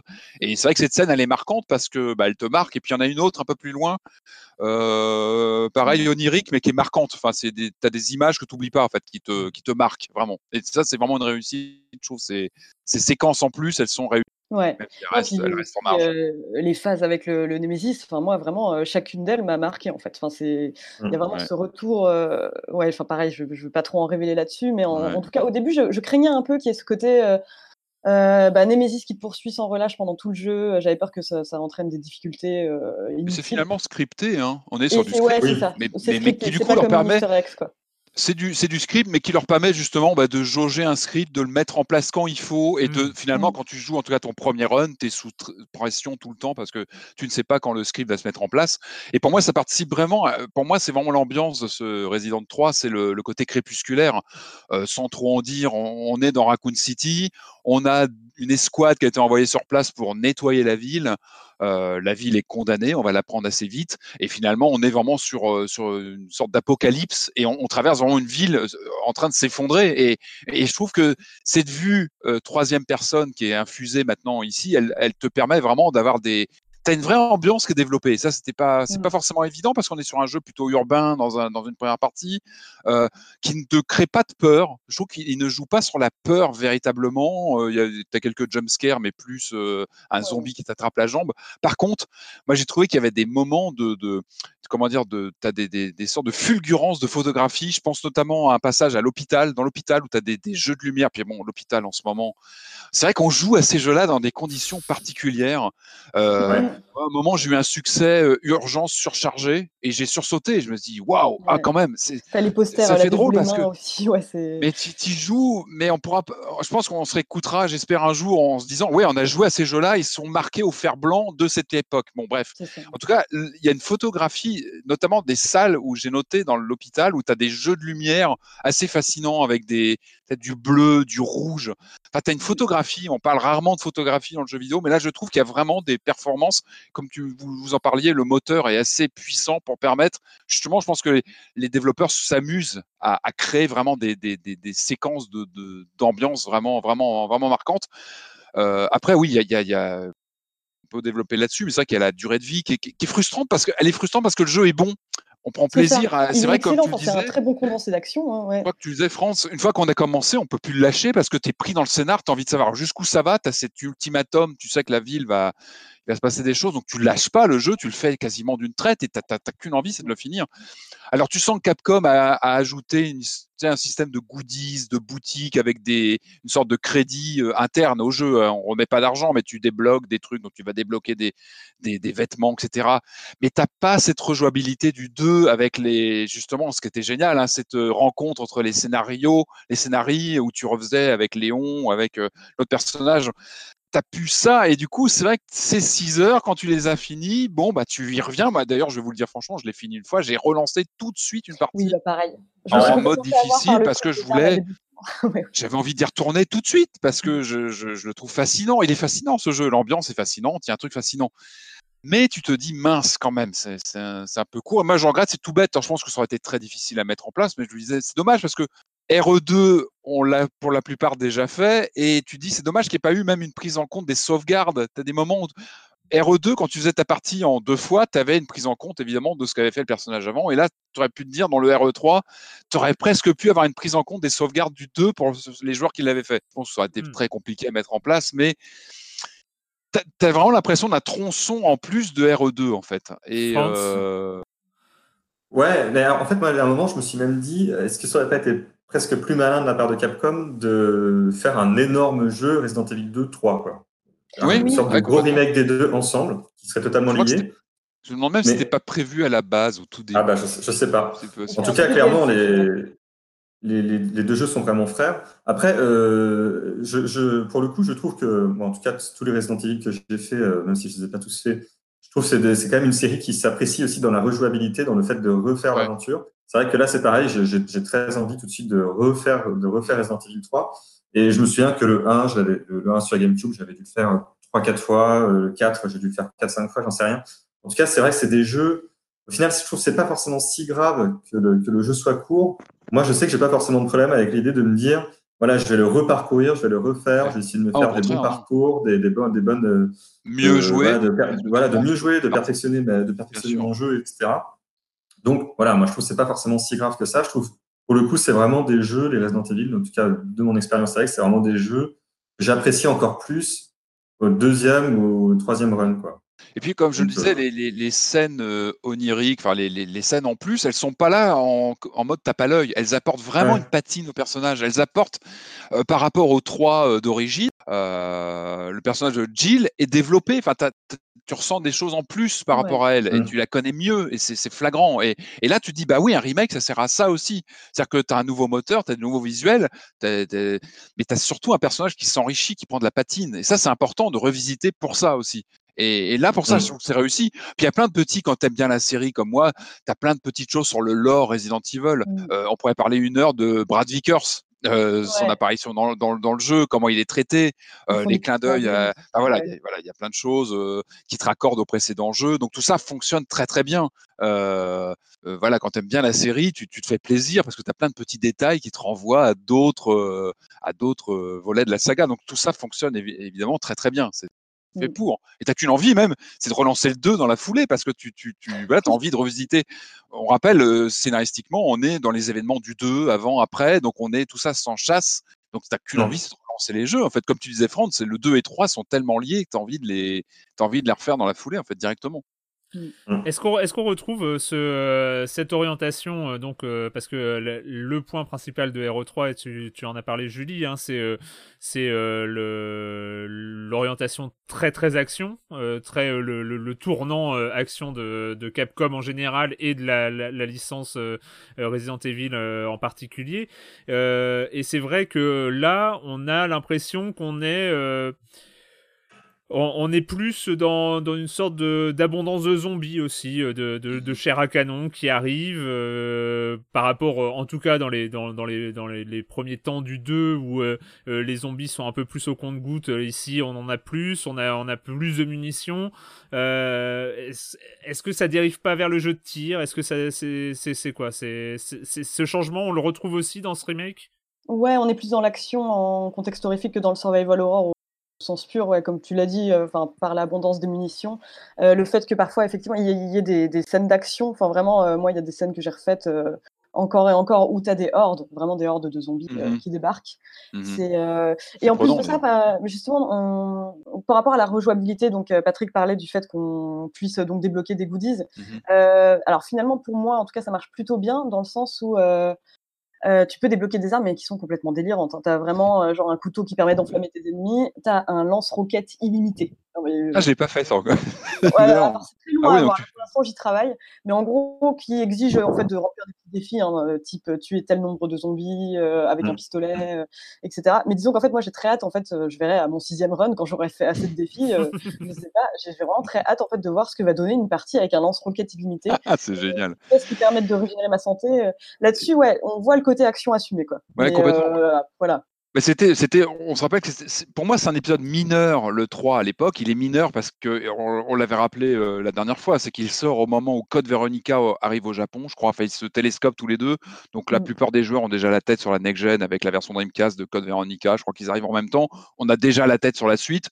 Celui-ci était plus action il apportait finalement presque un, il apportait des choses au lore, à l'univers de Resident, mais il était presque, presque, on pouvait presque s'en passer en fait. Hein. Euh, euh, et, c'est pour ça qu'il y avait, il, était assez prémonitoire à l'époque de ce qui allait arriver avec le 4, avec un rapport à l'action plus direct. Et je pense que c'était presque un, un, prototypage, ce Resident Evil 3. Et je crois qu'il avait été créé comme ça, puis il avait été raccordé au, il avait été euh, étiqueté 3 parce qu'ils avaient besoin de, voilà, de, finir un cycle mmh. sur PlayStation. Euh, maintenant, la vraie question, c'est oui, l'action est vraiment prédominante. Euh, en revanche, du côté des points positifs, je trouve que moi, j'ai passé mon temps à gérer mon, mon, inventaire. C'est-à-dire que j'ai passé mon mmh. temps le nez dans les. Et ça, j'adore ça dans Resident. J'adore passer mon temps tu sais, dans, ton coffre, à, à, ajuster tes, objets, à les cumuler, etc. Et j'adore ça, tu vois, quand tu es sur le fil toujours, à calculer tes, balles, ça, c'est ça Resident. C'est vraiment ce côté gestion d'armes. Et le coffre, c'est peut-être le truc essentiel de Resident Evil, c'est comment tu gères ça. D'ailleurs, pour rappeler, on a pu les tampons encreurs, et bien heureusement, parce le point euh, sur le côté aventure, c'est bah, les énigmes. Hein. Ce sont les énigmes qui sont quand même très légères, je trouve. Euh, on peut pas dire qu'il y, a un gros challenge sur les énigmes, mais c'est dommage. C'est toujours bien d'avoir des, voilà, des, passages de. On se gratte la tête à trouver. Et là, je trouve que ça manque un petit peu. Là, on est vraiment sur un parti pris action clair et net. C'est évident. France Après, ouais, sur le côté action, moi, ce que je trouve quand même intéressant dans cette série globalement, enfin, là, notamment dans cet épisode, c'est que. Euh, on parlait, je sais tout à l'heure, parlait de zombies chez Canon. Euh, je trouve quand même que le, le, le sentiment parfois d'être face à une le sentiment d'être euh, inondé de zombies fonctionne. Enfin, en tout cas, je trouve que le côté euh, stressant du jeu fonctionne. Je trouve ça toujours marrant de se dire que si j'imaginais qu'à la place des zombies c'était des Goombas ou des trucs comme ça, je serais beaucoup plus détendu et je jouerais beaucoup mieux. En fait, là, le, je trouve que l'ambiance marche tellement bien, c'est pareil face au Nemesis. Ça, ça, les, les, les, créatures sont tellement flippantes et c'est tellement euh, angoissante quand même que je, je, je, perds mes moyens. Donc je, je n'arrive pas bien à viser. Je n'arrive pas à rester cool, quoi. Mais c'est normal, les zombies euh, sont, voilà. sont, vraiment, ils sont costauds. Enfin, ils sont, c'est une vraie difficulté d'entrer le zombie euh, dans celui-ci, vraiment. et donc, et donc je trouve que de ce point de vue-là, je trouve le jeu quand même assez réussi dans, dans son équilibrage de difficulté. C'est-à-dire, c'est vrai qu'il est assez généreux en munitions, mais moi, je me suis quand même laissé prendre. Et donc, globalement, j'essayais quand même d'esquiver le plus possible. Et j'étais quand même un peu flippé des munitions. Et surtout, euh, j'ai pas, je, je, je, me suis jamais considéré comme euh, dans un jeu d'action pur où euh, je roule sur le jeu, en, enfin où je pense pas que je roule sur le jeu, mais je veux dire où je me promène et je et c'est pas un souci si je meurs, je essaye tranquille et tout. Enfin, je veux dire, je trouve que le jeu arrive quand même toujours à garder cette, cette pression sur le joueur, ouais. qui fait que qui, qui, incite à la faute en fait. Ouais. moi, je trouve c'est là-dessus que c'est quand même assez réussi, plus que par exemple que dans le 4 qui là pour le coup me, lui m'a vraiment, vraiment apparu comme un shooter pur où j'avais globalement pas peur du tout. Et c'est vrai que le, et puis la représentation de Raccoon City est fascinante. Enfin, c'est vrai que le, on la connaissait en bitmap, enfin, en fond euh, fixe à l'époque. Et là, c'est vrai que la voir en, vue à la troisième personne, c'est fascinant. La moindre ruelle, tu as des effets de lumière quasiment systématiques hein, avec une, ça va être un, un, halogène derrière toi qui va projeter des lumières. Euh, tu as certains, je me rappelle les premières, parmi les premières apparitions de zombies, ils apparaissent. Tu vois les ombres avant tout arriver.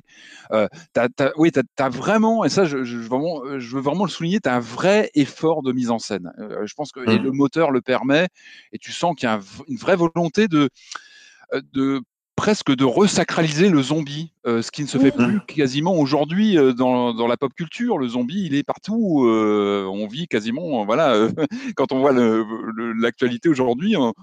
non, et là, il est resacralisé, il refait mmh. peur. Euh, par contre, le Némésis, j'ai plus, j'ai plus de mal sur l'évolution du Némésis, qui comme je disais tout à l'heure, il a du charisme, il, en, il fait peur au début, et à la fin, je vais pas spoiler, mais bon, il a quand même une évolution euh, étrange. Je trouve que le personnage bah. se délite un petit peu. Après, bon, c'est la logique présidente. Euh. Je trouve qu'il souffre un peu du syndrome plus, plus, le, plus l'ennemi est gros, moins il fait peur en finale. Oui, bah, bah, clairement, c'est exactement ça. Ça, ouais, je, je, pense que plus un ennemi est, à taille, est proche de la taille humaine, plus, plus il est effrayant. Et effectivement, il, il souffre un peu de ça à la fin. Parce qu'on sait bien que plus il est gros, et au final, dans une certaine mesure, moins il va être dangereux. Bah oui, c'est paradoxal. Moins hein. vif est le jeu, parce que voilà, il pourrait nous écraser d'un coup de main, mais on sait que le jeu ne va pas faire ça, donc euh, il ne va pas nous faire ça, ce serait injuste. Donc au final, on se sent presque plus en sécurité à la fin, à mesure qu'il à mesure qu'il devient euh, monstrueux. C'est marrant. un peu paradoxal. Et d'ailleurs aussi, c'est vrai que comme ces apparitions sont scriptées, là pour le coup, ça mhm. m'a presque rassuré par rapport à Resident Evil 2 où euh, les apparitions du Mr. T, alors vraiment c'était vraiment ma hantise là, parce qu'on entendait ces bruits de pas dans les couloirs, on disait putain, ça y est, il arrive. X, pardon, je confonds les noms, je suis pas du tout bon dans le lore de Resident Evil. Euh, mais euh, je trouvais finalement que dans le 2 c'était presque plus flippant.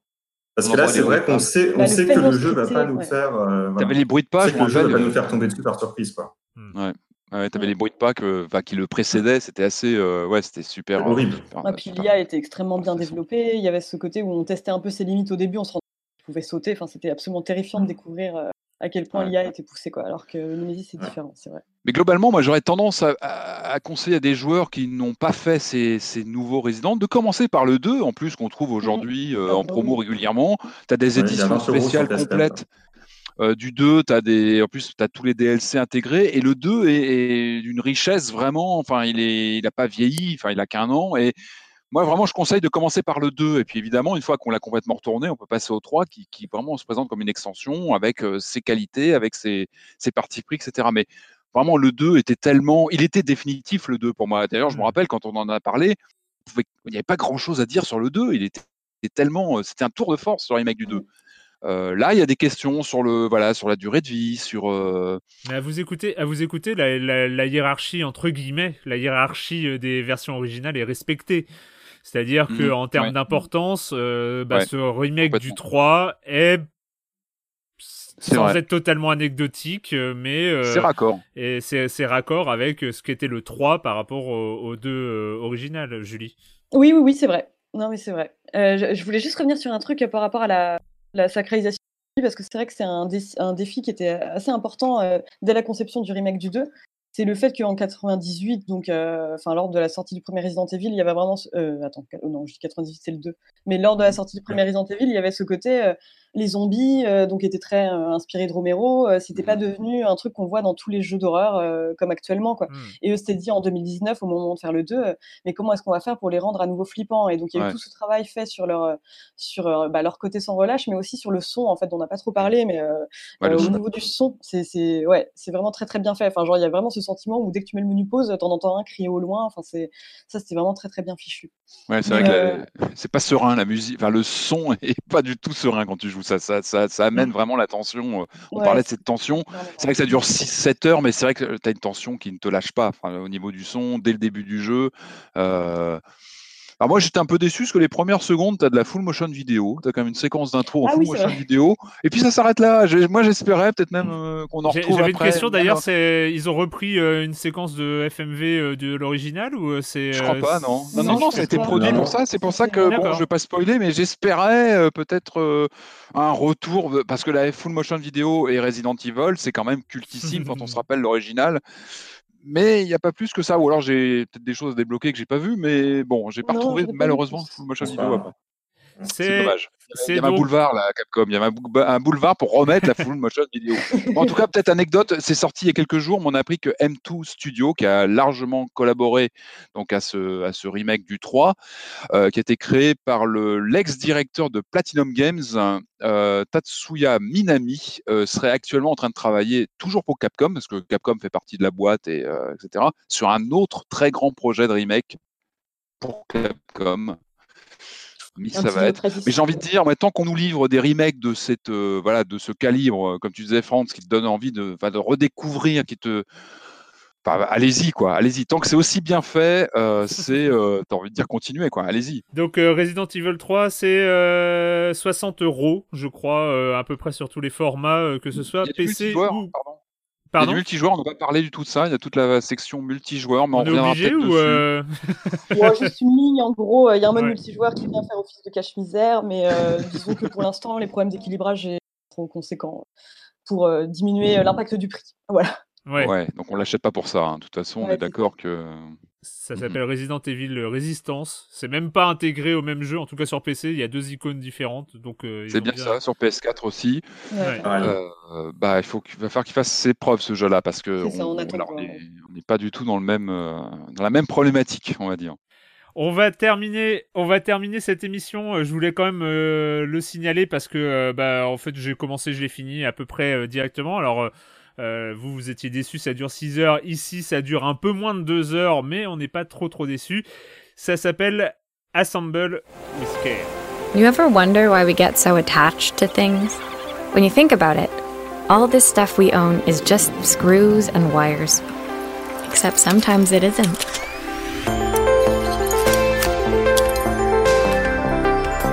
A whole life can be captured in the flash of a camera wounds healed by picking up a phone.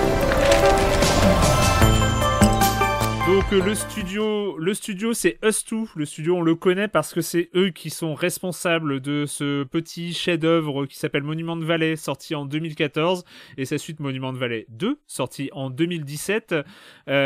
donc qui, donc ces jeux vraiment faits pour, fait pour mobile, qui reprenaient voilà ces illusions, ces illusions d'optique à la Escher, c'est ça, je crois, si je, si ma mémoire est bonne. Euh, donc euh, Us2 qui ont participé donc au lancement euh, en fin d'année dernière de Apple Arcade, donc le système voilà le système d'abonnement de jeux d'Apple avec ce jeu qui s'appelle Assemble Whisker. vu que je n'avais je n'ai aucun appareil Apple, j'avoue que j'avais pas trop trop suivi au grand désespoir de Jeremy Kletskin, je n'avais pas trop trop suivi la la liste la liste des jeux qui qui sortaient et là j'ai vu débarquer sur euh, sur Steam euh, Assemble Care, donc euh, qui qui faisait partie de cette line-up Apple Arcade, qui est donc un jeu de bricolage. Et alors, pour vous faire, mais oui, mais oui, oui, oui, un jeu de bricolage, voilà, un puzzle game de bricolage euh, qui est réalisé avec un savoir-faire artisanal, on va dire ça, on va appeler ça comme ça, euh, qui est vraiment remarquable. Alors, c'est scénarisé, on est un peu, euh, il y a un petit peu un côté visual novel comme ça pour passer d'un bricolage, d'un puzzle de bricolage à l'autre. on suit l'histoire de Maria, donc on incarne Maria qui est globetrotter, un peu, voilà, qui qui réparatrice, voilà, c'est un peu son, son, son, son, boulot, et qui arrive dans la ville de Bellariva et euh, qui va faire connaissance avec une petite toute petite galerie de personnages, je crois qu'ils sont quatre. Il y a euh, la petite, euh, une gamine qui s'appelle Itzy et son père, et puis il y a une restauratrice qui s'appelle Carmen et sa sœur qui s'appelle Elena. Voilà, c'est un peu, c'est un peu le, tous les personnages auxquels on sera confronté, et on va comme ça réparer des, réparer des objets. Alors ça va être une montre, une console de jeu, une boîte à musique, voilà, différents objets. Euh, et, voilà, ça va faire apporter euh, l'histoire avec évidemment euh, une symbolique derrière, derrière ce qu'on répare en tant qu'objet. On peut aussi réparer les choses dans la vie des gens. Enfin voilà, la symbolique est, très claire, mais c'est pas trop envahissant. C'est-à-dire que c'est un, tout petit scénario qui, qui se déroule page par page, mais qui est, c'est des petites virgules narratives entre, entre chaque puzzle. les puzzles, il y a 13 niveaux annoncés sur, alors on va, on va dire, il y a 10 10 vrais puzzles parce que sur ces 13 niveaux, le premier on défait sa valise, le dernier on refait sa valise. Alors on va pas appeler ça vraiment des, des puzzles pour le coup. et puis il y a un niveau anecdotique au milieu. mais voilà, je voulais vraiment signaler ce jeu parce que en gros, euh, les niveaux, ça dure une, euh, voilà, deux heures, euh, deux heures grand maximum, on va dire, pour, pour tous les faire. Mais le gameplay est, est tellement parfait. et le design, voilà, ce que quand je parlais de jeu artisanal, on a l'impression que tout est, tout est réglé un peu au millimètre. Euh, quand on dévisse la façon dont euh, euh, à la souris en tout cas là maintenant parce que c'est et ça devait être en tactile avant et ça devait être très bien fait aussi mais à la souris quand on dévisse on prend on prend le tournevis il il il, il s'accroche directement bien au vis et avec un petit mouvement de la main ça ça visse ou ça revisse ou ça dévisse. Enfin tout est super bien fait. dans le dans le, PC là le, le, jeu de réparation de PC il y avait un peu ça ça m'a rappelé ça ça m'a rappelé le, le, jeu de réparation de euh, PC qu'on qu'on avait fait, je ne sais absolument aucun souvenir de comment il s'appelle, mais il était très bien, c'est vrai. Simulator, euh, je m'en rappelle plus, mais oui, oui, oui, oui, c'était PC. Et euh, sauf que là, bah, là, c'est plus des objets du quotidien. C'est c'est réparer une petite statuette qui est brisée, c'est réparer une petite console de jeu où il y a le son qui marche plus et l'écran est cassé. c'est tout ce genre de choses. Donc, on va. Tu fais quoi quand tu, tu l'ouvres? On l'ouvre, on, dévisse, on, déboîte les éléments, on trouve euh, euh, visuellement euh, ce qui ne fonctionne pas, la partie de l'électronique qui est cassée, on va la remplacer par une, par une neuve, par ce genre de choses. Alors, on va dire que le, au niveau du challenge en termes de puzzle, on n'est pas très très haut. On est très très abordable. Euh, pour tout vous dire, euh, sur les 13 niveaux, le niveau 8, j'ai laissé la souris à mon fils qui a 7 ans. Euh, il est arrivé au bout. Donc on est on est sur du, on, est on avance dans le jeu, ça fait super plaisir parce qu'en fait c'est très très bien fait. C'est pas la, la, satisfaction vient pas du challenge, elle vient du plaisir qu'on a à manipuler les objets en fait. Hmm. Je sais pas si vous comprenez, mais c'est eh, on n'est pas sur du puzzle euh, où on va être hyper content parce que euh, ouais on a réussi euh, à, à, faire que ça marche et c'était vraiment pas gagné et tout ça. Non, ça c'est gagné dès le départ pratiquement.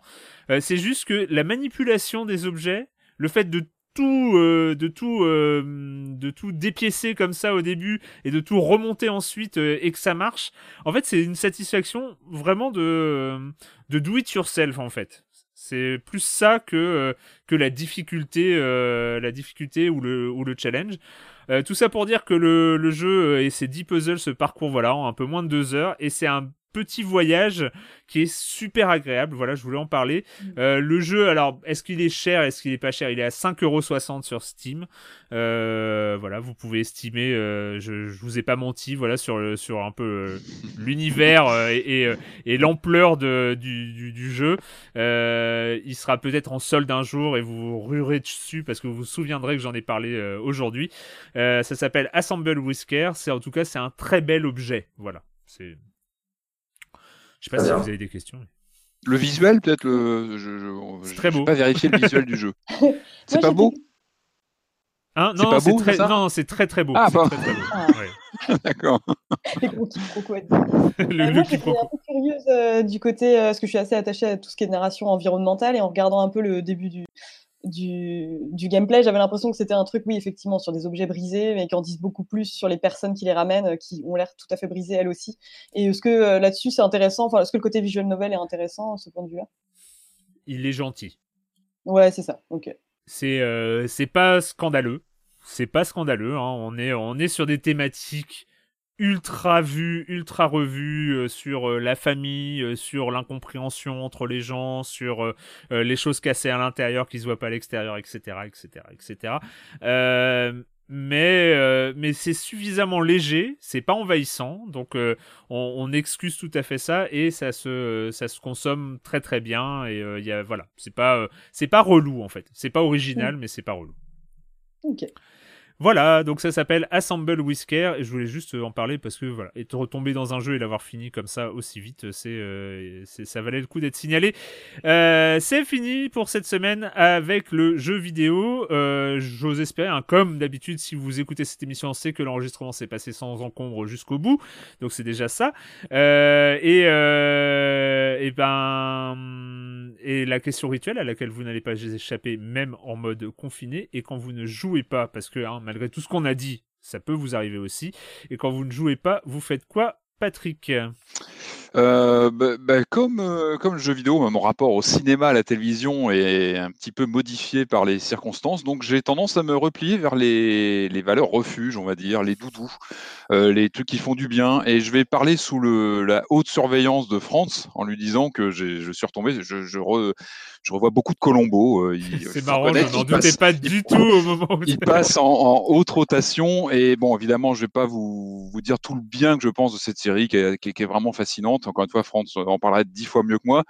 Euh, non, un, épisode que j'ai vu cette semaine, que j'ai trouvé, qui est vraiment un de mes favoris, euh, un épisode de la saison 5 qui s'appelle La femme oubliée, avec euh, Janet Lee qui joue une actrice qui est planquée chez elle, qui regarde ses films en boucle et qui, bah, qui, va, qui va tuer son mari. Et alors c'est un épisode très particulier parce que, bah, évidemment, c'est, il est fascinant parce que il rappelle évidemment le Boulevard du crépuscule de Billy Wilder, évidemment parce que on a cette figure d'une actrice euh, enfermée chez elle, qui revit dans son passé, etc. Il est fascinant parce que tu as ce rapport d'un personnage de télévision qui qui rencontre plus que jamais des stars de, cinéma dont il est fan. On le voit, hein, Colombo, pendant tout l'épisode, il dit Ah, c'est vous et ma femme, etc. C'est fascinant parce que c'est le clash de la télé de l'époque, l'image de la télévision de l'époque qui clash avec le, le, prestige du, du, cinéma. Et puis, bah, c'est un épisode que je trouve vraiment, vraiment très bon parce que bah, il se finit pas comme les autres on n'a pas l'arrestation classique, on va dire, et puis le, le, rapport que Colombo développe avec les protagonistes, notamment avec la, la meurtrière est assez touchante et je trouve que c'est un épisode d'une, enfin d'une, d'une justesse assez impressionnante. La femme oubliée, saison 5 un grand, grand Colombo. Et puis, je suis obligé de laisser un peu la parole à, à, Franz sur le sujet quand même. J'ai rien à ajouter. Patrick a excellemment bien parlé de cet épisode qui est effectivement un des meilleurs de Colombo. un épisode extrêmement touchant. C'est vrai, extrêmement touchant, extrêmement fin. Ouais, ouais, et euh, vraiment, c'est un, superbe épisode. Superbe épisode. et je sais pas ce que tu en penses, même sa, fascination à lui, qui est un personnage de télé, pour, il est en plein Hollywood, comme toujours, mais là, il est au contact de ces stars déchues et qui, où le pire est arrivé. Et je trouve que son rapport à lui, de personnage de télé avec eux, est fascinant. Et, vraiment, le final casse un peu le moule habituel. Ouais, j'avais. J'avais pas, j'avais pas effectivement, j'avais pas approfondi euh, dans ma réflexion, euh, j'avais pas approfondi euh, sur cet aspect-là, mais c'est vrai que c'est intéressant. De toute façon, c'est vrai que dans Colombo, c'est souvent intéressant de le voir se confronter. Non, des fois, il y a des sortes de mise en abîme aussi. Hein. Il y a un autre épisode où il, enquête sur un assassin qui est lui-même qui a lui-même incarne un inspecteur de police. Il est bien. C'est télévisée. voilà, mais donc, mais c'est vrai que dans Colombo, il y a souvent ce rapport effectivement à la célébrité, à l'image et, et, au cinéma ou à la télévision. Ouais. C'est vrai que raison, c'est un aspect très intéressant de cet épisode aussi. Et on peut, on peut signaler à cette occasion que euh, tous les épisodes de Colombo ont débarqué sur Amazon Prime. non, mais c'est vrai, hein, je, me je, me je recommence à me refaire euh, les, euh, la, saison 1, ah en ce moment. J'en suis. Ah, c'est bon ça. Alors, je sais pas ce que vous en pensez. Moi, j'adore évidemment le, les, les, séries des années 70-80, mais rarement, comme Colombo, tu as des séries où tu peux revoir un épisode d'une semaine à l'autre, tu peux le revoir et, y prendre autant de mmh. plaisir parce que tu vas voir des choses différentes tu vas avoir des. Tu... Et, puis ce personnage, en plus, dans cet épisode, on pourra en parler une heure, mais ce personnage, en plus, qui évite, il, essaie d'esquiver en plus un examen de, de tir. Et je, rien que ça, c'est fascinant parce qu'il ne veut, pas, il veut pas aller faire cet examen. Et son rapport à l'arme à feu, enfin vraiment, on pourra en ah bah parler des heures, c'est fascinant. fascinant. Par contre, juste précis sur Amazon, il n'y a que la première, il y a que la première période Colombo jusqu'en 79. Ah il n'y a pas la deuxième période de 89 à 2003. D'accord. C'est moins bon globalement, mais il y a quand même des très bons épisodes dedans. Oui, parce que j'en suis au quatrième ou au cinquième de la saison 1. Là. Je me refais aussi. Euh, c'est bien, c'est bien. Donc t'as vu le Spielberg, t'as vu. Euh, ah oui, bien, sûr, bien sûr, euh, Franz? Bah moi, je continue mon, de, compléter ou de, refaire un peu ma culture cinématographique, hein, comme la semaine dernière. Donc voilà, bah, j'ai regardé les derniers jours, j'ai regardé Solaris de Tarkovsky. C'était bien bien aimé. J'ai beaucoup aimé le prologue sur la Terre. Je trouvais que c'était magnifique et ça faisait plaisir de voir la nature euh, et de l'entendre filmer comme ça dans ce film. Donc Solaris, que j'ai beaucoup aimé. J'ai vu La cérémonie de Claude Chabrol aussi, très beau film. Euh, j'ai compris pourquoi il avait été cité par Bong Joon-ho quand il a eu la Palme d'Or euh, à Cannes. il y a une parenté entre ce film et Parasite, clairement. Et puis, hier soir, j'ai regardé le troisième Indiana Jones, ah, euh, il est intouchable, le troisième. Pour compléter mon jugement un peu hâtif sur le premier la semaine dernière. Et non, ça venait du euh, cœur, c'était pas hâtif, c'est ce que tu avais ressenti et c'est très bien qu'on en parle. Et, euh, et ça m'a et, voir le troisième hier m'a conforté dans ce que je disais la semaine dernière, puisque le troisième est vraiment un excellent film. Ouais, point de vue. Je trouve qu'il est vraiment très très très bon. Il y a une densité, dans l'inventivité de la mise de la mise en scène et tout. Enfin, il y a vraiment des, il y a vraiment des séquences extra. Et je trouve que en regard, le premier apparaît d'autant plus faible à mes yeux. on va pas relancer, euh, on va pas relancer le débat. Euh, Julie.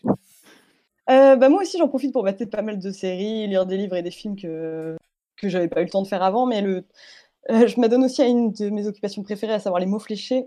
mais alors en fait, parce que c'est pas considéré comme un achat de première nécessité, je vais sur le site de Notre Temps, donc un magazine pour retraités. Enfin, je suis pas le, je suis clairement pas le public cible.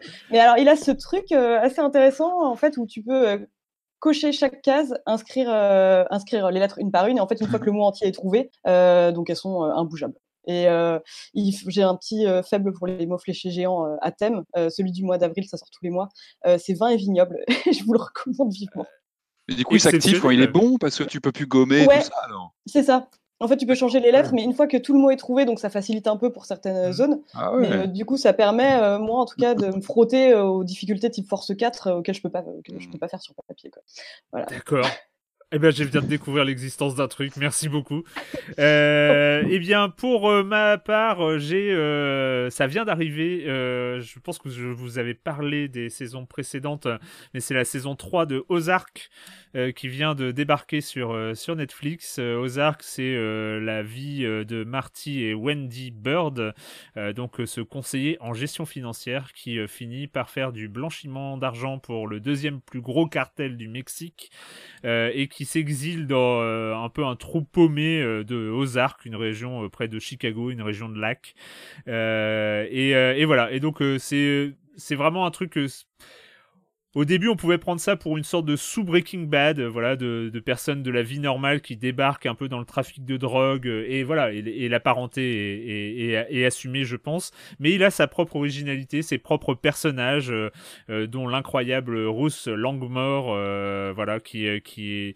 Et je trouve que ça, se tient vraiment bien. Alors, on a juste commencé la troisième saison et ça continue bien. On a eu un peu de mal à, se remémorer parce qu'il y a plein dans ce, c'est le genre de série où la saison 2 se termine avec, euh, avec plein de trucs qui passent, passent dans tous les sens. Et là, tu commences la saison 3 un an plus tard, tu te souviens plus de rien. Je sais pas si vous, vous avez aussi ce problème, mais on a été obligé d'aller sur la fiche Wikipédia, de revoir un peu les trucs pour. Oh, mais au fait, c'est qu'est-ce qui lui est arrivé à ce personnage? Pourquoi hein? Et euh, voilà. Et on a réussi à, recommencer. Et voilà. Et c'est très très cool. C'est la saison 3 de Ozark. Euh, bah merci à tous les trois ah, pour, euh, pour cette émission. Alors je ne sais pas, je regarde, il y a eu des coupes et tout ça, mais je pense qu'on devrait être un peu euh, dans, dans le dans une heure et demie euh, standard aujourd'hui. Euh, bah merci à, aussi à tous, euh, chers auditeurs. Euh, prenez bien soin de vous hein, dans cette période de confinement qui s'étire et qui va peut-être encore s'étirer pendant pendant quelques temps. donc les jeux vidéo. Hein. Ouais, ouais, ouais, ouais. on, a, on, a, on, a, on a le temps de jouer là pour, la, pour le coup. et puis, bah, à très vite. Et nous, donc, on se retrouve la semaine prochaine, normalement, si tout va bien, sur Libération et sur les internets. Ciao